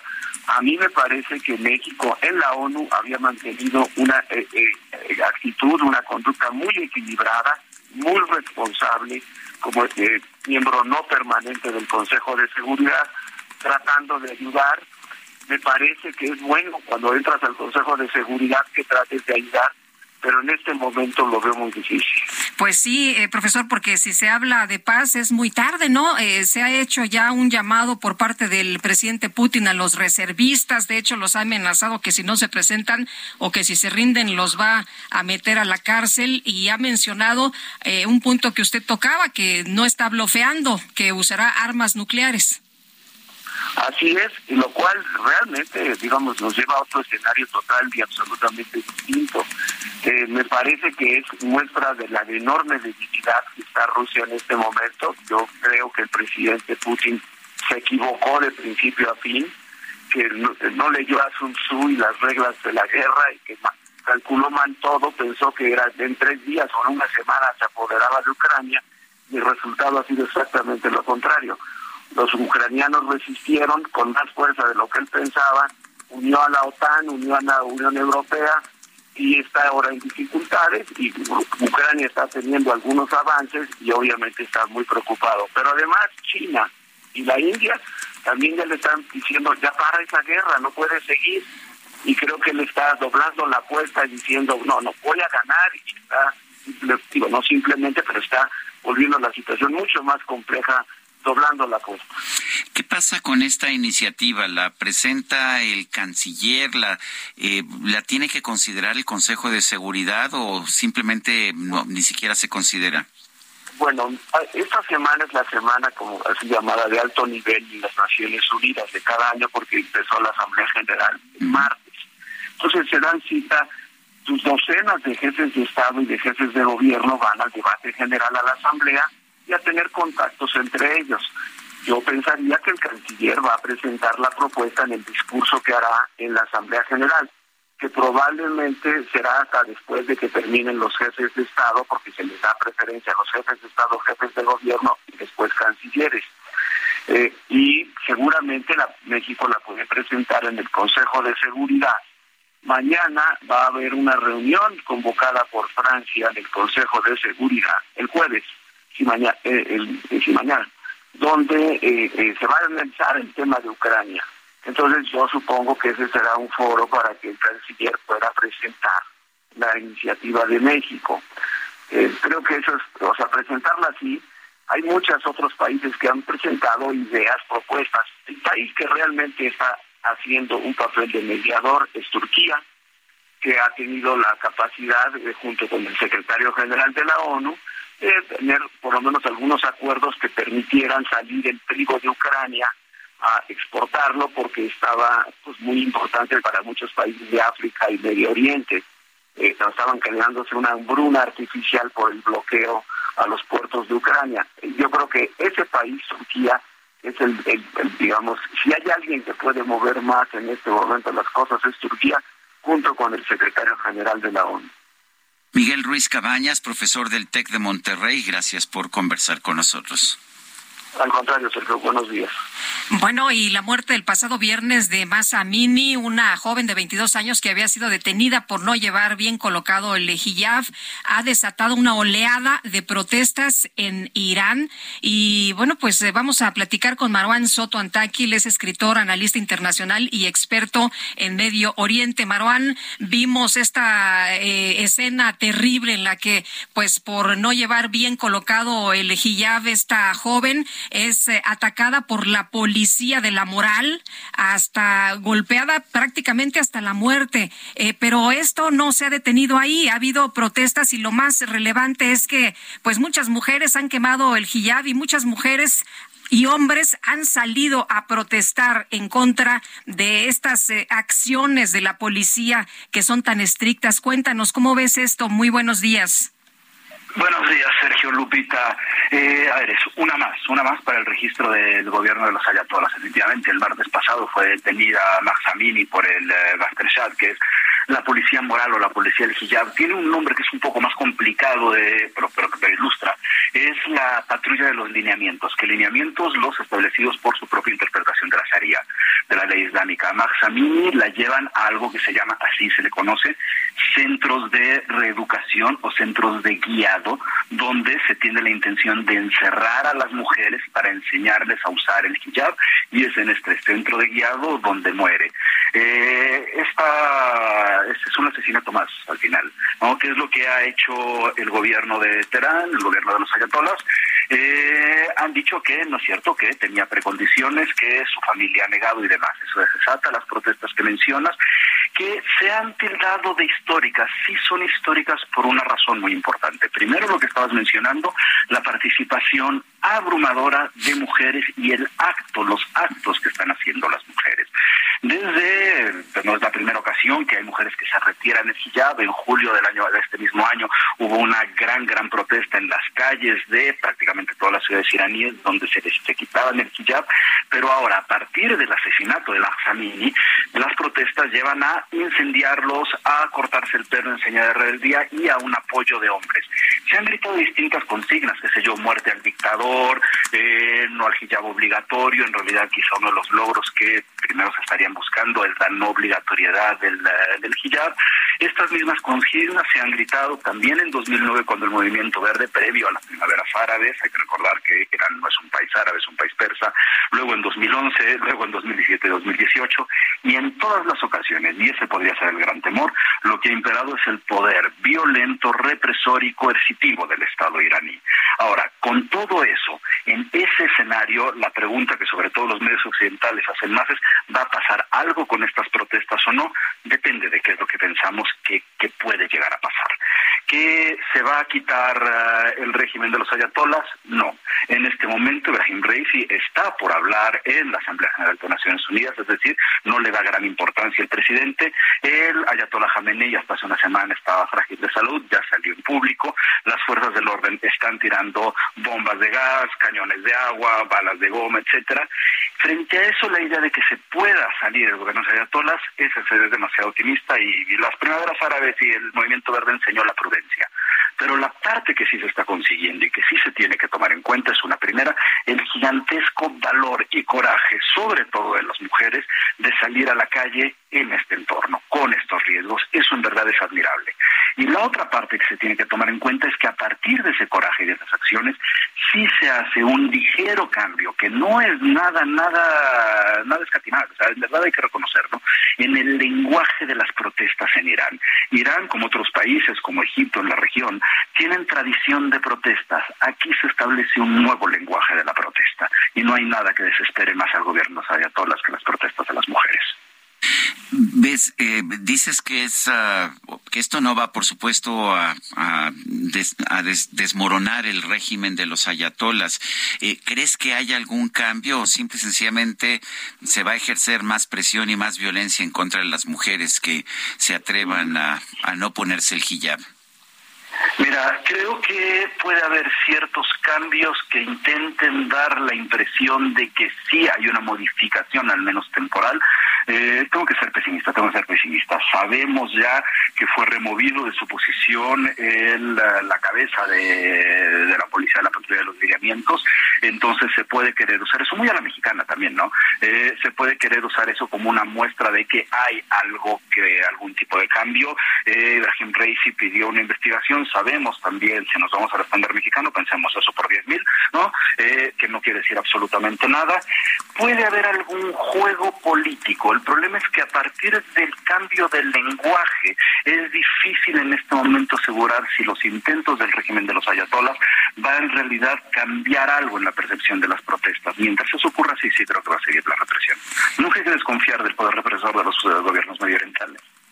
Pues sí, Marwan, y lo que decías, ¿no? Está, hay que resaltar el valor de estas mujeres que en medio de una situación en la que viven, pues se atreven, se atreven incluso a, postear estas imágenes en las que pues se cortan el pelo y se que salen sin, sin este velo que cubre la cabeza a las mujeres musulmanas.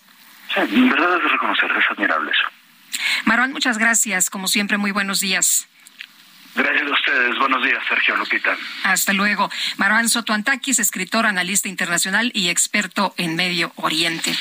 Bueno, en otros temas, el gobierno de China está pidiendo apoyar los esfuerzos para lograr un alto al fuego en Ucrania. Esto después del anuncio de movilización de reservistas que ofreció el presidente de Rusia, Vladimir Putin. El gobierno de China pidió diálogo y apoyo a cualquier esfuerzo que conduzca a un alto el fuego en Ucrania. Y, bueno, pues eh, estamos viendo esta posición de, de China que parece interesante. Esto lo dijo el portavoz del Ministerio de Exteriores de China, Wang Wenbin. Dice hay que apoyar todo esfuerzo conducente a una resolución pacífica a esta crisis. Y por otra parte, esta madrugada ocurrió un accidente, un, un elemento, una mujer, de hecho, de la Guardia Nacional murió luego de que un vehículo oficial chocó contra un tráiler en vía Oaxaca. Así que, bueno, pues personal de la institución eh, eh, trasladó precisamente a quienes resultaron lesionados en este lugar y es la información que se tiene hasta el momento. Se dio a conocer en el tweet, en el Twitter de la Guardia Nacional de este accidente. Esta mañana se va a anunciar si la Reserva Federal de los Estados Unidos eleva una vez más las tasas de interés en ese país. Esta es una medida que está siendo pues muy observada por parte de los economistas y los empresarios de todo el mundo. Se espera que la Reserva Federal eleve la tasa de interés de referencia de los Estados Unidos en 0.75%, esto es 75 puntos base. De alguna manera los mercados ya han considerado que esto va a ocurrir, por eso están teniendo alzas, eh, alzas esta mañana los mercados bursátiles que usualmente bajan cuando hay aumentos en las tasas de interés, pero en este momento suben y suben porque ya los mercados descontaron esta alza. Si es mayor o menor, entonces sí podría haber cambios. Son las ocho de la mañana con 54 minutos. Nuestro número para que nos mande usted mensajes de WhatsApp es el 55 20 10 96 47. Vamos a una pausa y regresamos. Boy in town.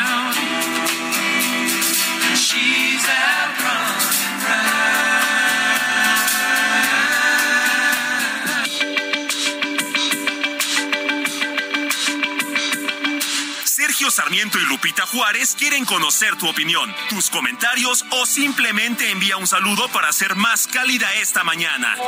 Envía tus mensajes al WhatsApp 55 20 10 96 47.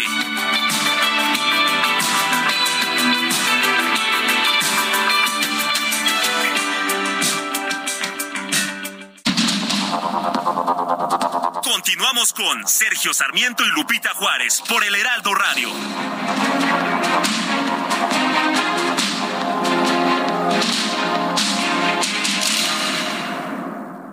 Lugar mágico. Construido a finales del siglo XVIII, el Corral de Comedias de Tecali es un teatro que por su arquitectura es único en su estilo en América. Conócelo, disfrútalo y sorpréndete. ¿Tienes ganas de arte y cultura? Tienes ganas de Puebla.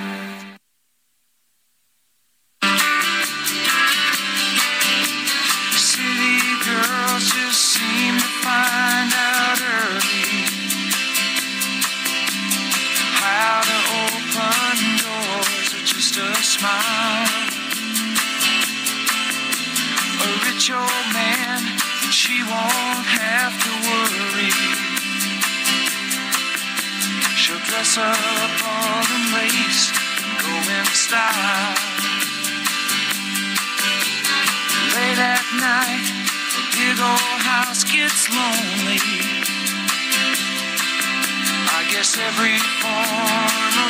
Seguimos escuchando música interpretada por el grupo The Eagles. Estamos festejando el cumpleaños de uno de los grandes intérpretes de este grupo, eh, un, un cantante, de hecho guitarrista, que pues entró a formar parte del grupo en 1974. Su nombre es Don Felder. Entró unos años después de que se formó el grupo de Eagles y que después, ya años después, salió, pero en medio de un pleito con Glenn Frey, otro de los integrantes del grupo de Eagles. Pero la música que ofrecieron a lo largo de los años en que estuvieron activos me parece extraordinaria.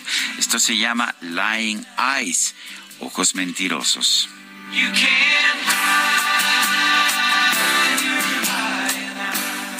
Ah, qué bonito, qué bonita la música de esta mañana. Oye, no se dice.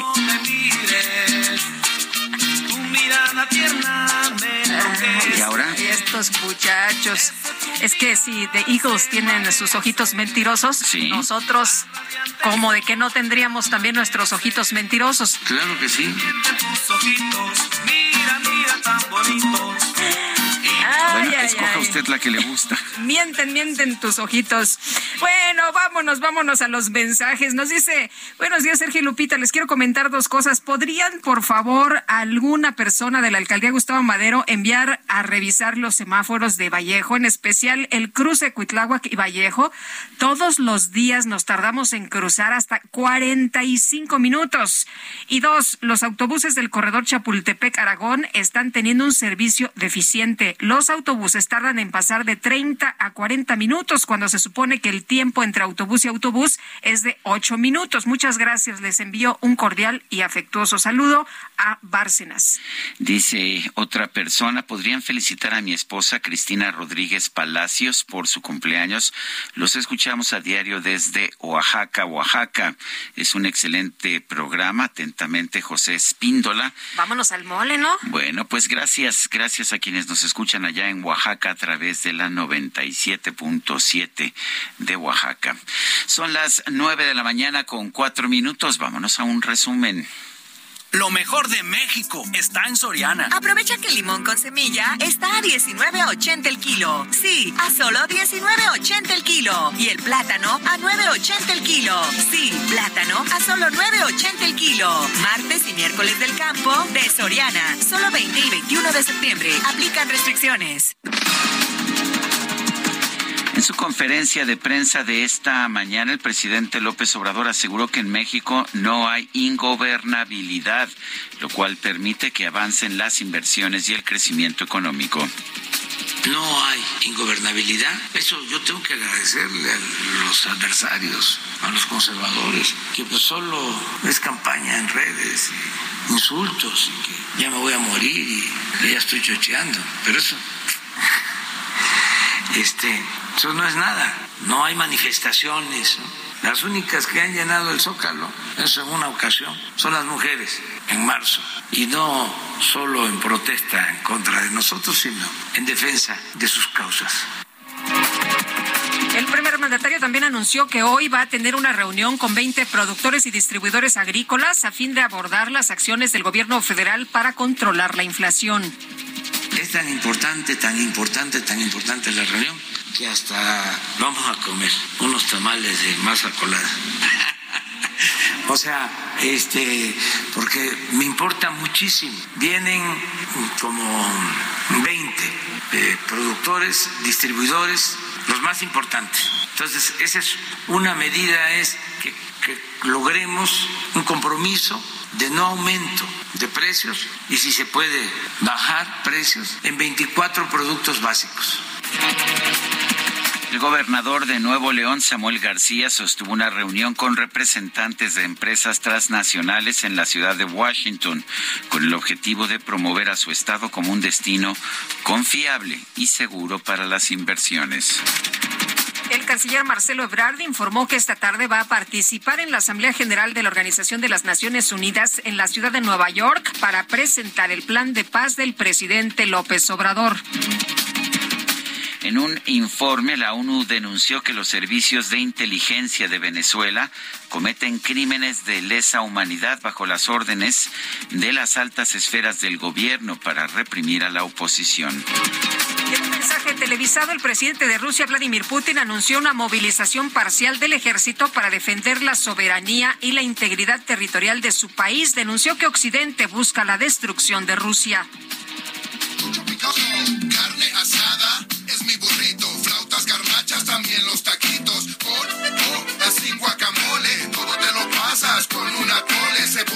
Bueno, pues este martes el presidente de Alemania, Frank Walter Steinmeier, sorprendió a los periodistas que lo esperaban afuera de Palacio Nacional tras su reunión con el presidente López Obrador. En lugar de abordar las camionetas de su comitiva, se fue caminando hasta un restaurante de comida mexicana ubicado en la calle República de Guatemala, donde afirmó que nuestro país le parece maravilloso.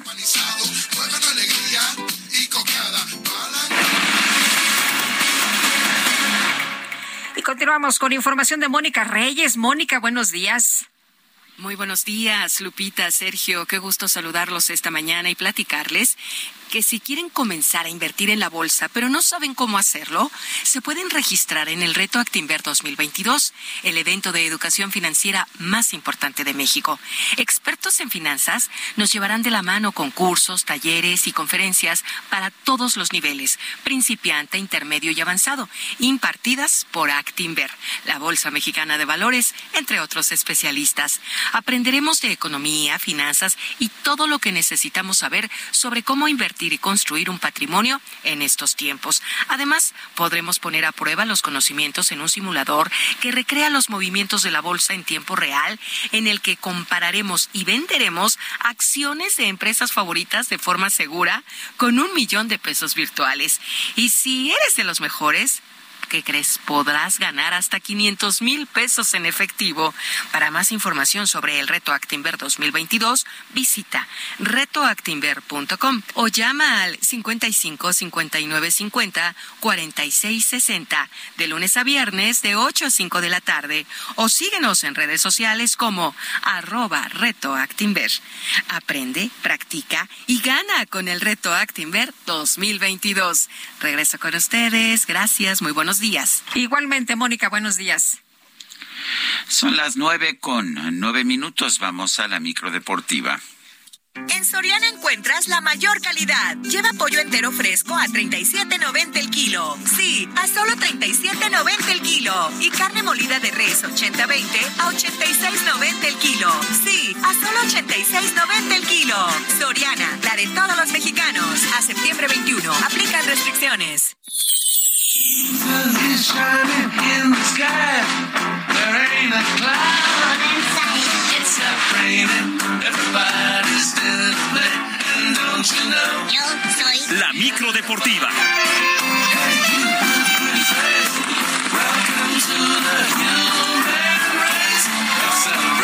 Romero, ¿qué nos tienes en la micro deportiva hoy?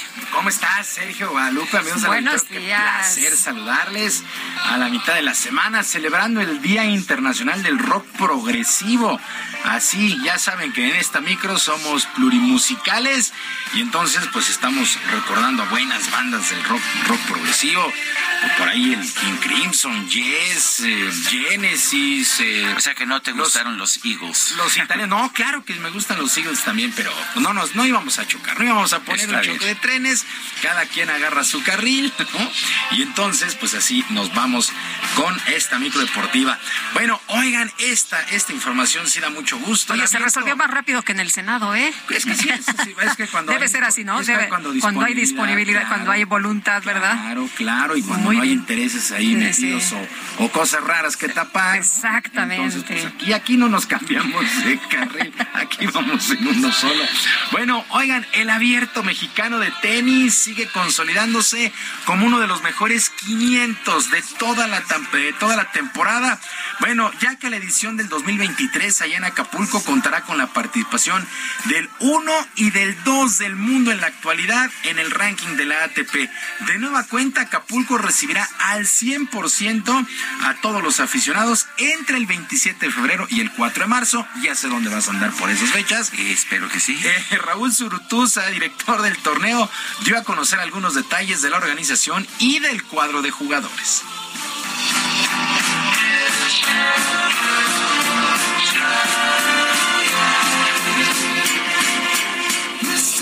el español Carlos Alcaraz, a quien ustedes ya conocen, ya lo vieron jugar hace un año, en el 2021, cuando le dimos un wild card, cuando apenas tenía 17 años.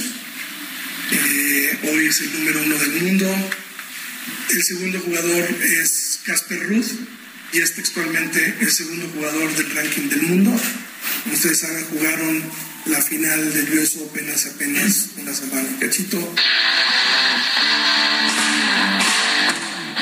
Bueno, además de Carlos Alcaraz y el noruego Casper Ruud, el griego Stefano Tsitsipas, número 6 del mundo, también ha confirmado su presencia. ¿Qué evento, qué torneo el 1 y el 2 del mundo estarán presentes? La verdad es que se ve complicado que lo saquen por lo menos del top 5 a estos dos, a Carlos Alcaraz y a Casper Ruud, el noruego. Entonces, la verdad es que es impresionante lo que se va a presentar en Acapulco.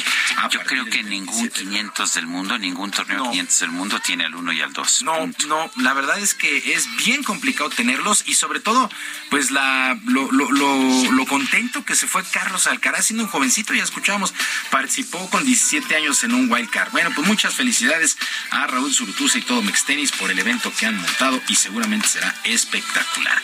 Y con varias lesiones, la selección mexicana de fútbol entrenó en California previo al duelo amistoso del sábado ante su similar de Perú en la fecha FIFA prácticamente todos los jugadores que han sido convocados a esta mini gira quieren aprovechar al máximo las oportunidades para aparecer en la lista final que estará en el Mundial de Qatar. Uno de estos jugadores, el integrante de Chivas, Alexis Vega.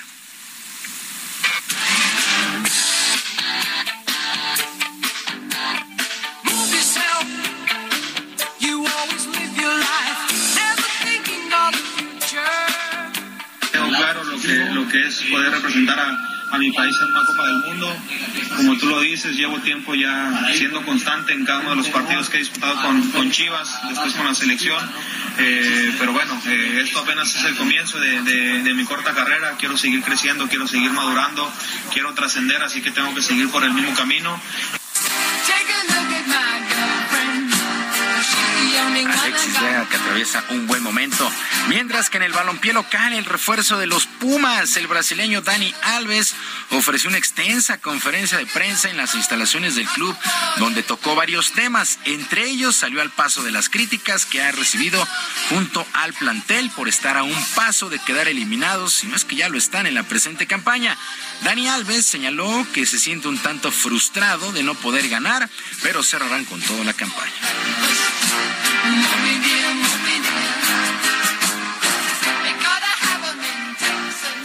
O sea, yo lo, lo, que estoy viviendo aquí es lo mismo que he vivido en São Paulo.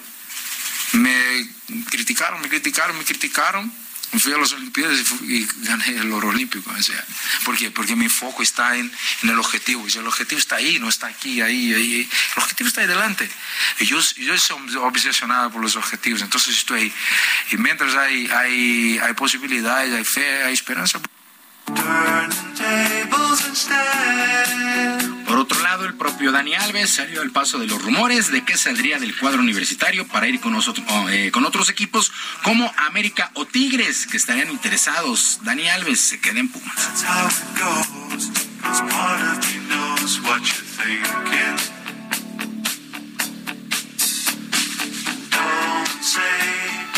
Pero es una cosa que yo voy a dejar muy clara ahora. Yo aquí en México solo juego en Pumas. Voy a decir lo mismo que yo dije en, en São Paulo. En Brasil yo solo juego, jugaba en São Paulo, que era mi equipo. En Pumas porque es el compromiso que yo he asumido. Yo no voy a cambiar a Pumas por un otro lugar. O sea, si, si yo me voy de aquí, pues seguramente no, no es a un equipo de aquí. Eso te lo garantizo yo.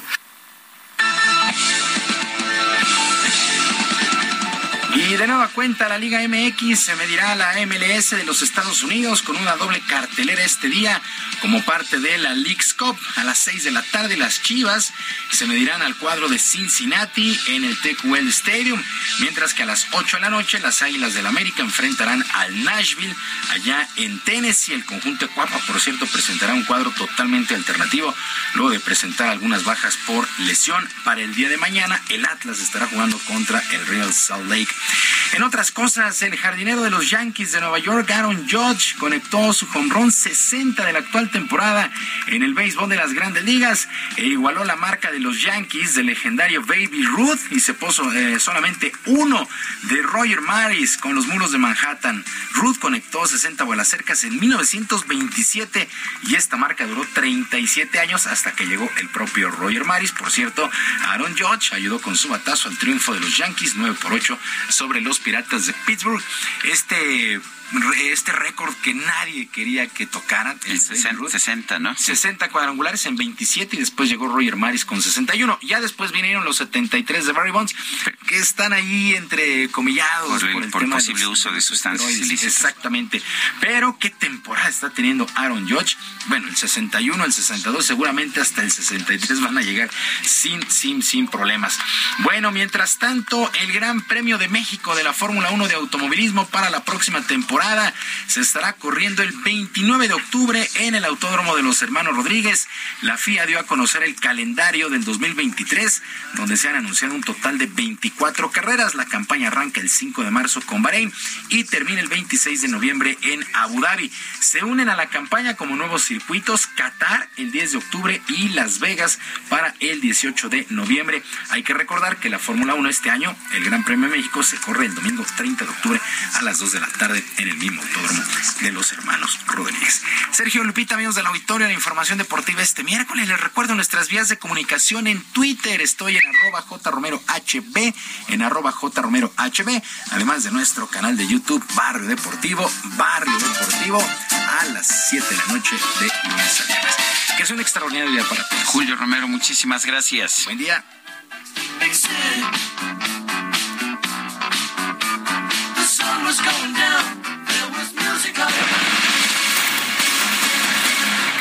Bueno, y en información de Raimundo Palacio, el juez Enrique Beltrán Santés eh, dictó esta mañana el auto de formal prisión contra el general José Rodríguez Pérez.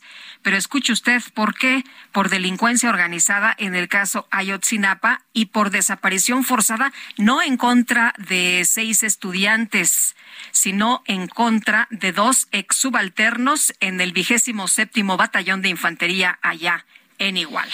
Y recordemos que el subsecretario Alejandro Encinas lo había acusado del homicidio de seis estudiantes pero pues no estuvo el cargo de homicidio entre los cargos que se presentaron.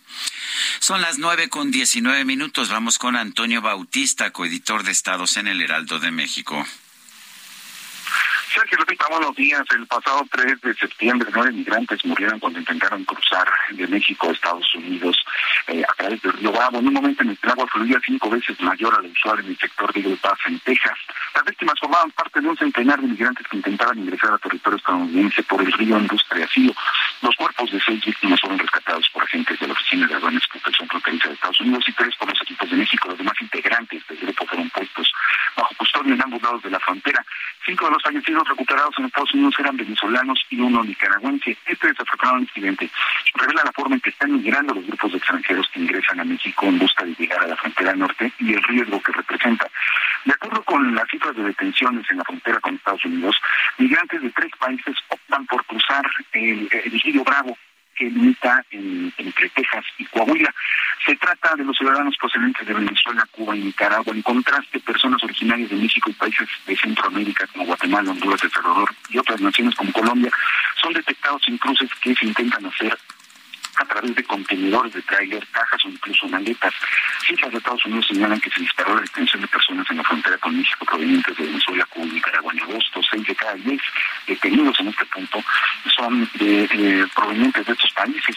Muchas de las detenciones ocurren en la región de Paz, que se ha convertido en un corredor que atrae a muchas personas que viajan en familia con niños y que se aventuran a cruzar el río.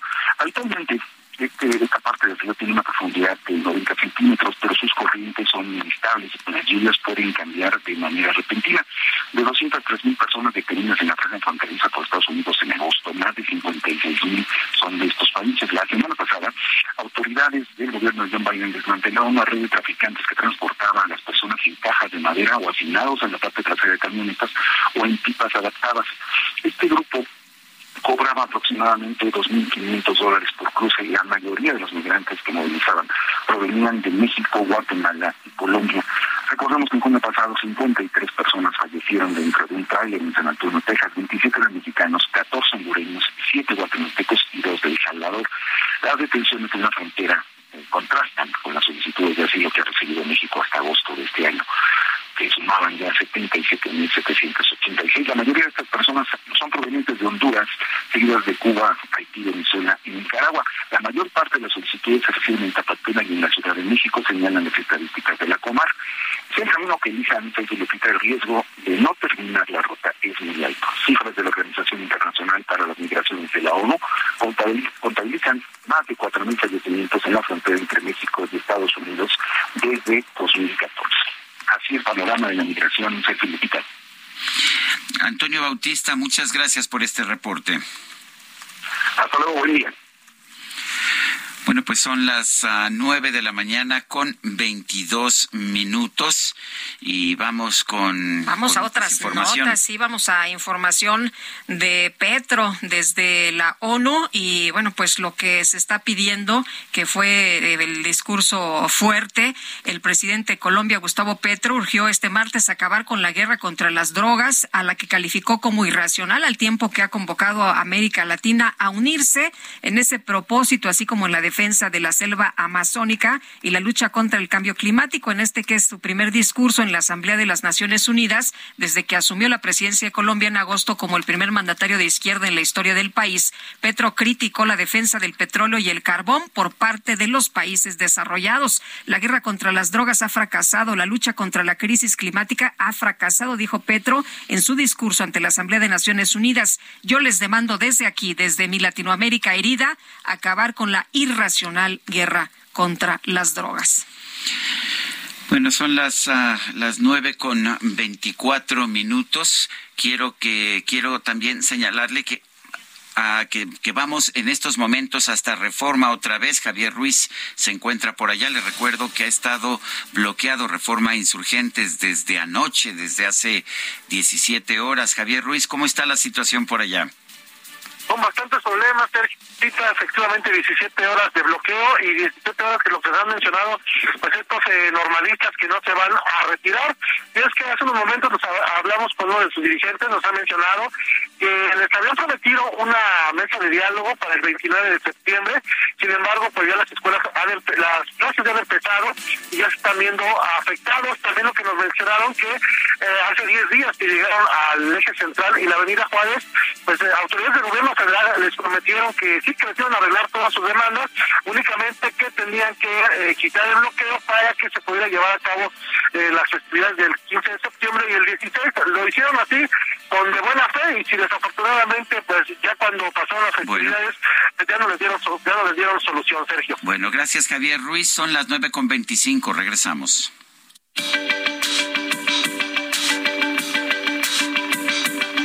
Sergio Sarmiento y Lupita Juárez quieren conocer tu opinión, tus comentarios o simplemente envía un saludo para hacer más cálida esta mañana. Envía tus mensajes al WhatsApp 55 20 10 96 47.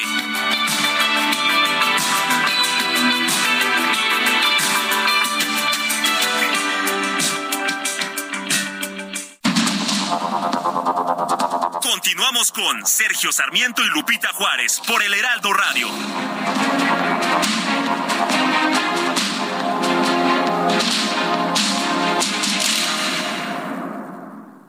Soriana encuentras la mayor calidad. Lleva pollo entero fresco a 37.90 el kilo. Sí, a solo 37.90 el kilo. Y carne molida de res 80-20 a 86.90 el kilo.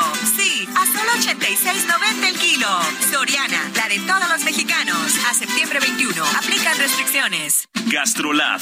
Historia, recetas, materia prima y un sinfín de cosas que a todos nos interesan. Hola amigos del Heraldo Radio, soy el chef Israel Arechiga de Gastrolab y esta semana ya nos quedamos picados con el tema de la paella, los arroces, los caldos y algunos de ustedes me escribieron justo el día de ayer para preguntarme cómo hacer una paella en menor tiempo o un arroz. Así que bueno, hoy les traigo un tip infalible para poder hacer un arroz, no una paella valenciana o un tipo de paella que podría ser de mariscos o mixta. ¿Qué es lo que necesitamos? Cantidades iguales de cebolla, pimiento verde, pimiento rojo, que bien podrían ser 200 gramos de cada uno, 400 gramos de jitomate previamente rallado o licuado, 40 gramos de ajo picado y 10 gramos de pimentón de la vera.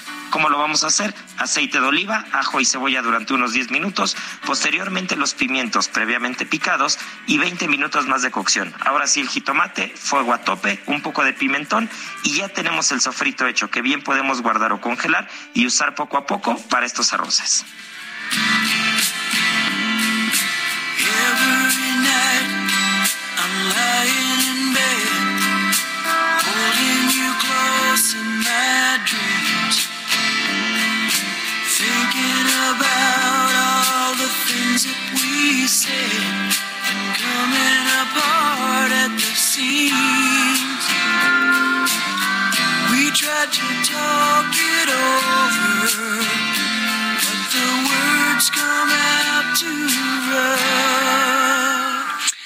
Pues seguimos escuchando música del grupo The Eagles.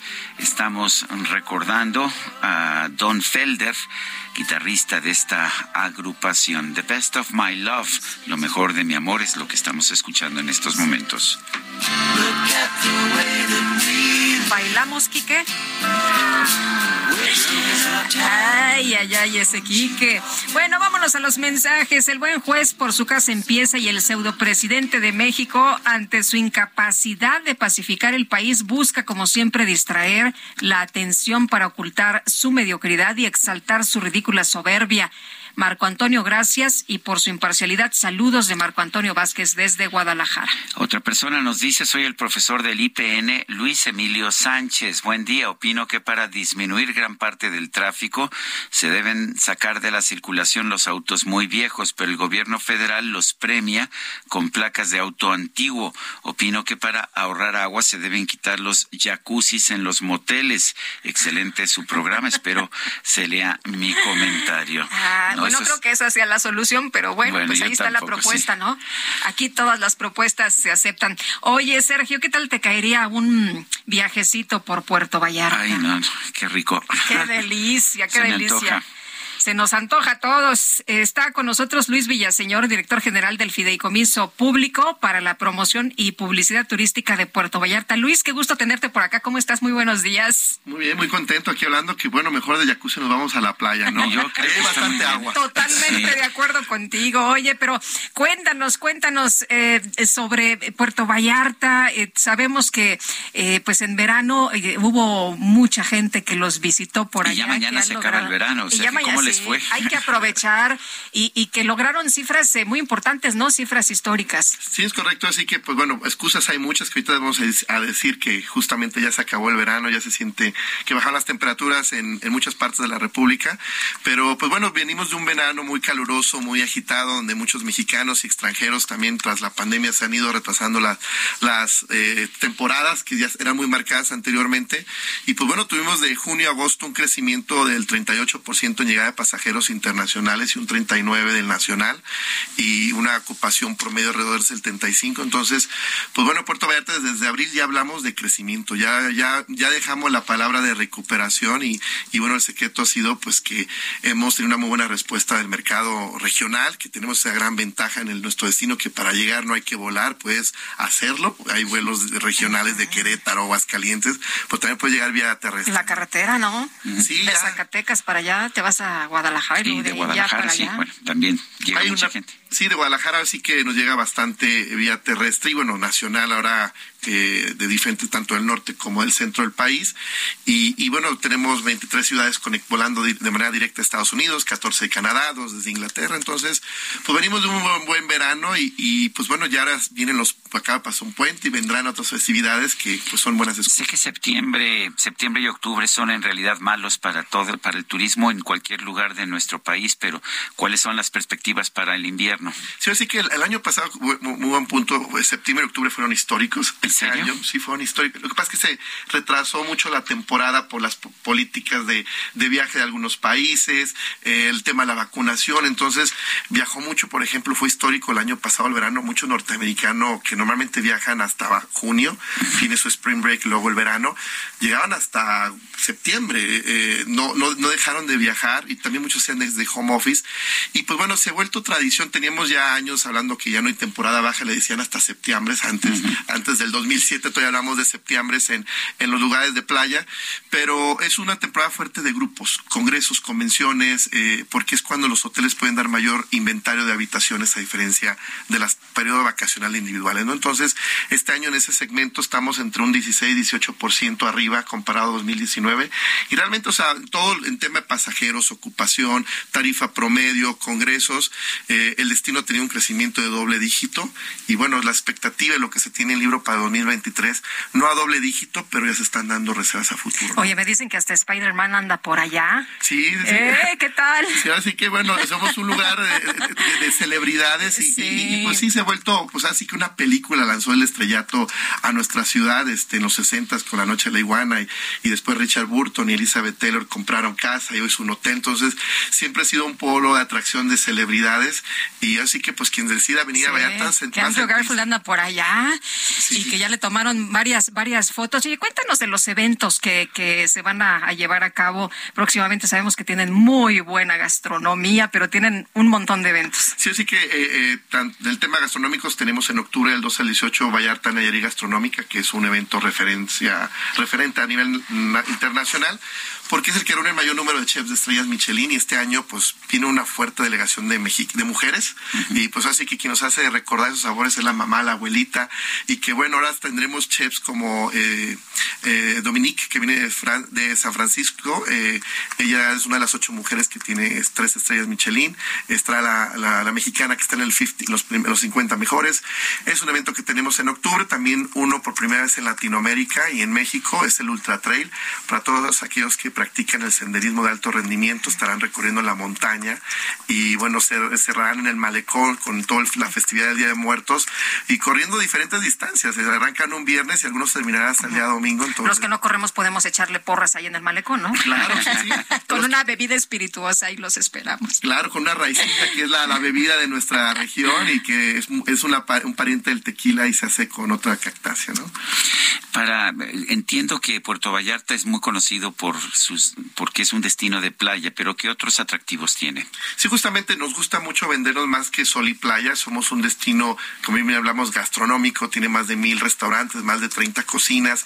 Y nuestro secreto es de que es la variedad de la misma, de que muchos chefs, que eh, sea que trabajan en cruceros, eh, decía, este es un griego. Yo cuando me jubile me voy a ir a Puerto Vallarta, voy a abrir un restaurante griego. Bueno, ya tenemos sabores griegos en el puerto. Mucha gente que se enamora de Vallarta, ¿no? Justamente, y o- eh, otra pareja, una panameña, un francés, viajaban por América y dijeron, cuando terminemos el viaje, nos vamos a Puerto Vallarta y abrimos un restaurante francés. Entonces, bueno, el tema gastronómico es muy fuerte. Aventura, tenemos más de 50 actividades al aire libre. Si no eres Spider-Man, bueno, tenemos un tour que te puedes sentir Superman, de cruzar nuestras montañas. Eh, el tema de bienestar, eh, ahora con la pandemia, sanar la mente y el cuerpo, hay productos a, a este segmento. Somos un destino pet, friend- pet friendly, eh, familiar, para adultos, bodas. Las bodas ahorita, tras la pandemia, híjole, se potencializaron. Y ahora hay boda lunes, martes, miércoles, que nos costaba mucho con el mercado nacional. Y, y pues las restricciones que se tuvieron el año pasado hizo que pues muchos decían estas, le llamaron microbodas, pero bueno, sí, sí, siguen siendo bodas, ¿no? Entonces, pues bueno, eso o el destino LGBT por excelencia a nivel nacional y Latinoamérica, son, tenemos nuestro propio neighborhood, entonces hay muchas razones. Nuestro propio neighborhood, como Está cualquier bueno. ciudad de, de como cosmopolita, tiene su propia zona. Y curiosamente ahí está, esa zona romántica es donde se venden el metro cuadrado más caro en México, no frente al mar. Estamos hablando precios de Polanco de 4, 5 mil, 4 mil 500, 5 mil dólares el metro cuadrado y la, el extranjero lo paga porque es una zona pues llena de bares, cafeterías, galerías, con mucha onda y que conviven locales y visitantes. Muy bien, pues Luis Villaseñor, muchas gracias por acompañarnos esta mañana y por decirnos todo lo bonito que tiene Puerto Vallarta. Muchas gracias por el espacio, nos esperamos muy pronto por ahí. Claro que sí, si por nosotros fuera, de ahorita te acompañábamos, hombre, de regreso. Gracias, Bueno, muchas gracias. gracias. Oye, tenemos un cuate allá, Juan Velas también. También, efectivamente, que ahí tiene, ahí tiene sus hoteles. Bueno, el presidente de Rusia, Vladimir Putin, anunció movilización parcial inmediata de 300 mil reservistas y amenazó con desplegar armas nucleares en la guerra contra Ucrania. Dijo que no es un bluff, que no está engañando. Beata Boina es profesora de Relaciones Internacionales del TEC de Monterrey, ex embajadora de Polonia en México. Eh, Beata, hay quien ve estas amenazas como un desplante de fuerza, pero hay quien dice esto demuestra que están perdiendo la guerra o que por lo menos no están avanzando. ¿Cómo lo ves tú? Eh, buenos días, Sergio. Este, pues efectivamente es reflejo de la debilidad eh, de Rusia en estos momentos y los problemas que está viviendo en el frente ucraniano. En las últimas semanas hemos visto avances eh, pues relativamente grandes de las Fuerzas Armadas ucranianas en la recuperación precisamente de los territorios que antes han ocupado los rusos y eso ha llevado a Putin a tomar esa, esa decisión para pues convocar una movilización parcial efectivamente de 300.000 reservistas eh, que pues deberían fortalecer, reforzar esas capacidades rusas en el frente eh, ucraniano. O sea, sí es reflejo de, de debilidad, no cabe duda, y los problemas que están viviendo las Fuerzas Armadas rusas en el territorio de, eh, de Ucrania. Eh, y, y sí es una escalada también de la situación que estamos viviendo en este contexto de la invasión rusa, una escalada que refleja precisamente que Putin está dispuesto incluso a recurrir a la movilización, de momento parcial, este, para lograr los objetivos que tiene en, en Ucrania.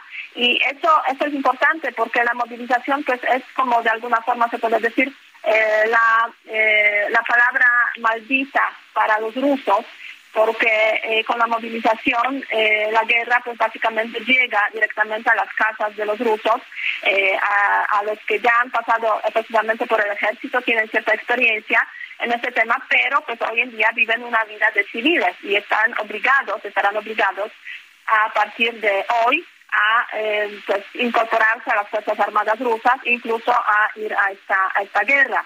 Si no lo hacen, si se oponen, pues hay ya eh, ciertas decisiones, de, ciertas, digamos, eh, leyes del código del código civil, del código penal también, que han sido justamente fortalecidas en los últimos días para evitar pues el absentismo, para evitar eh, eventualmente pues el abandono del ejército por, por esos nuevos eh, nuevos reclutas.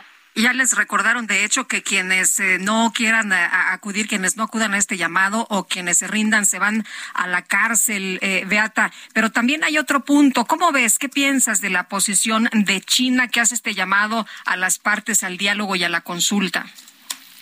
Sí, esa es una declaración, yo diría, muy, muy significativa, muy sintomática de China, precisamente que, que se da justamente después de este anuncio de Putin de movilización. China llama al diálogo, a, a la negociación, lo ha hecho a lo largo de estos meses de la guerra de forma, digamos, puntual en ciertas ocasiones.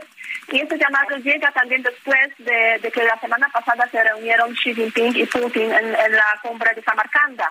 Eh, y en esa cumbre se han reflejado pues, ciertos descontentos de China a raíz de la guerra de Rusia contra Ucrania. China, a China no le interesa esta guerra y está dando esa señal diplomática de forma suave de que estamos descontentos y, y está como presionando para que Putin finalice esta, esta guerra.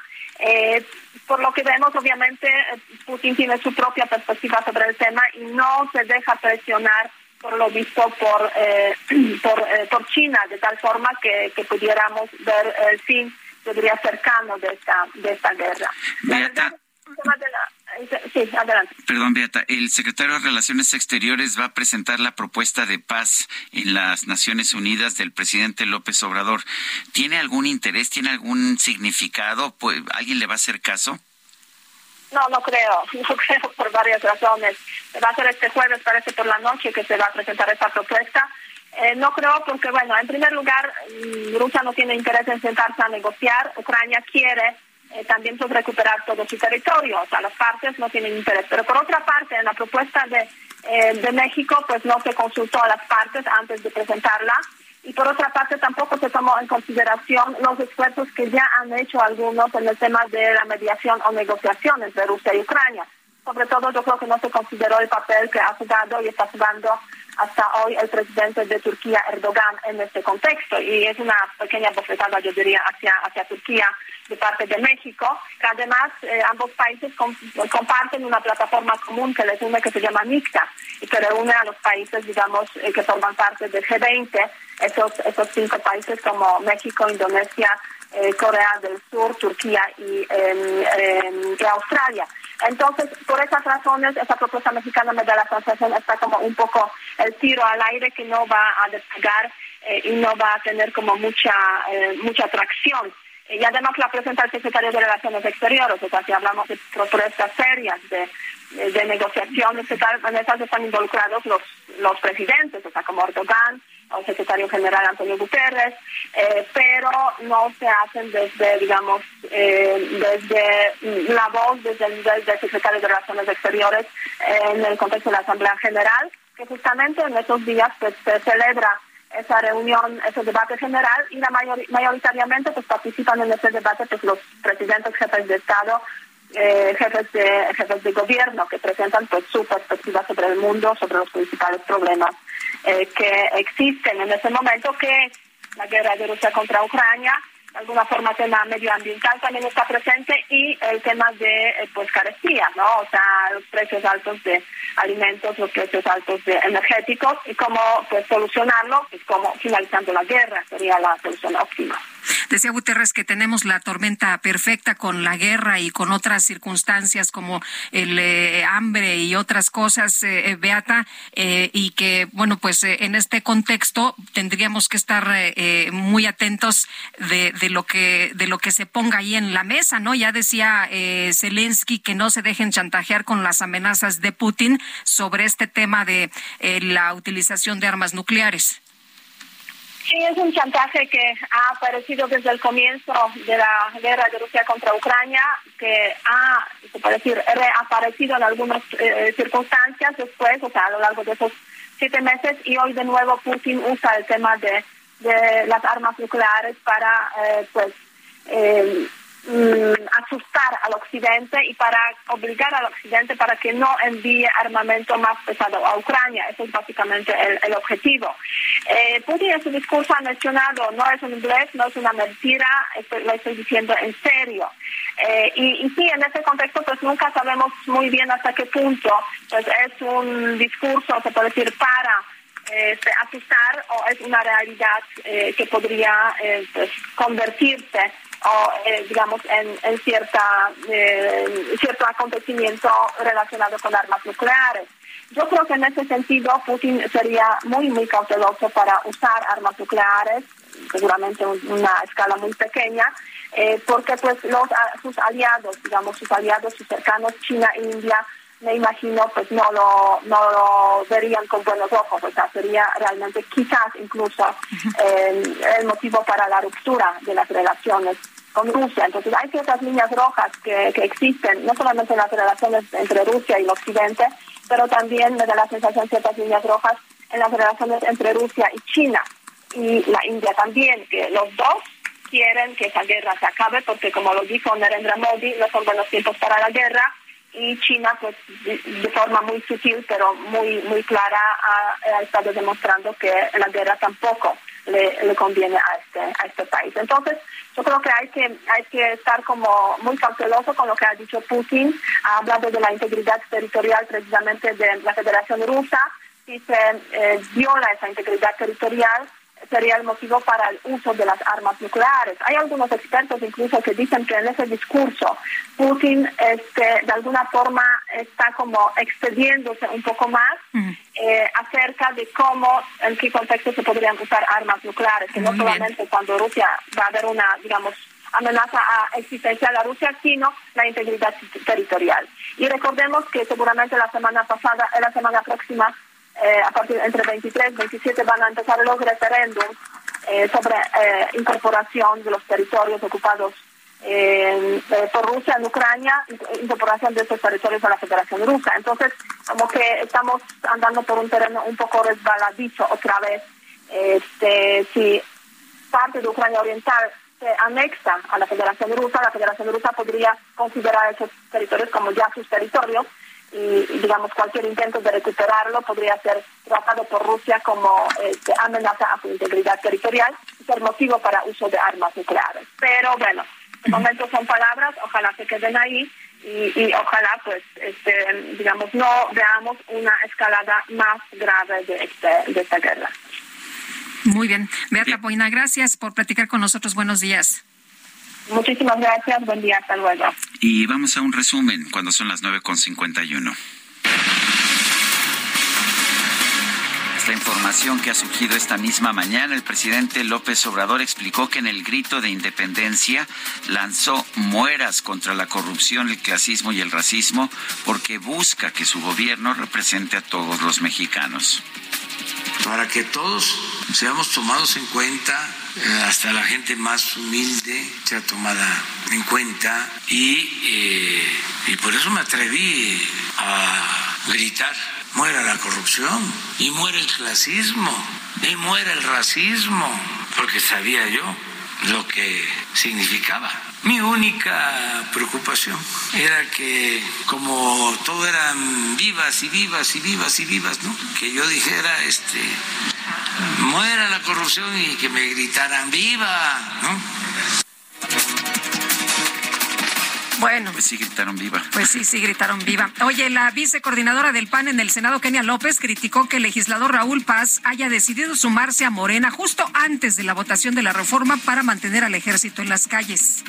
Porque es una inmoralidad venderse o doblarse a punto de una votación como estas, que va a definir si quieres un México militarizado con tanquetas y granadas en las calles, o si quieres un México como es el que nosotros queremos, que es un México con policías bien capacitados que protejan a los mexicanos. Hay dos tipos de nación.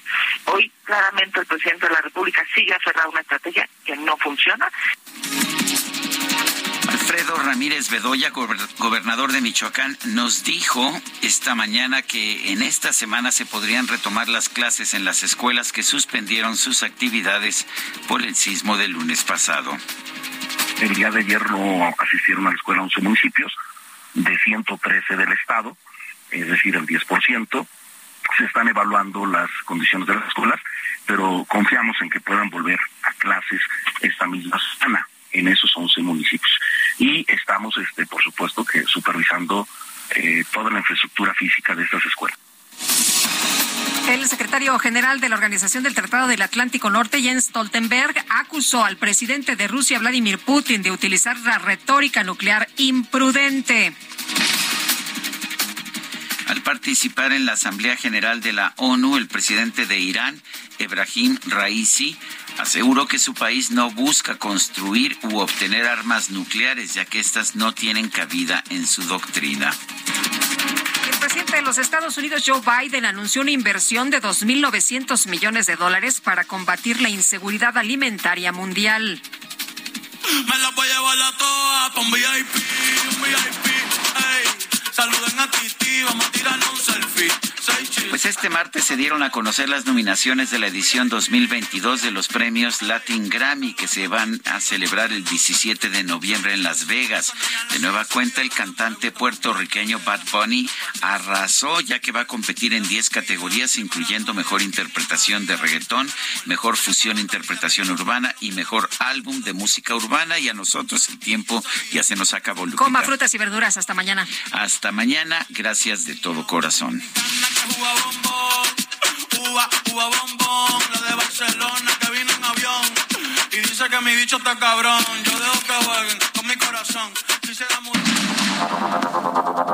Heraldo Media Group presentó Sergio Sarmiento y Lupita Juárez.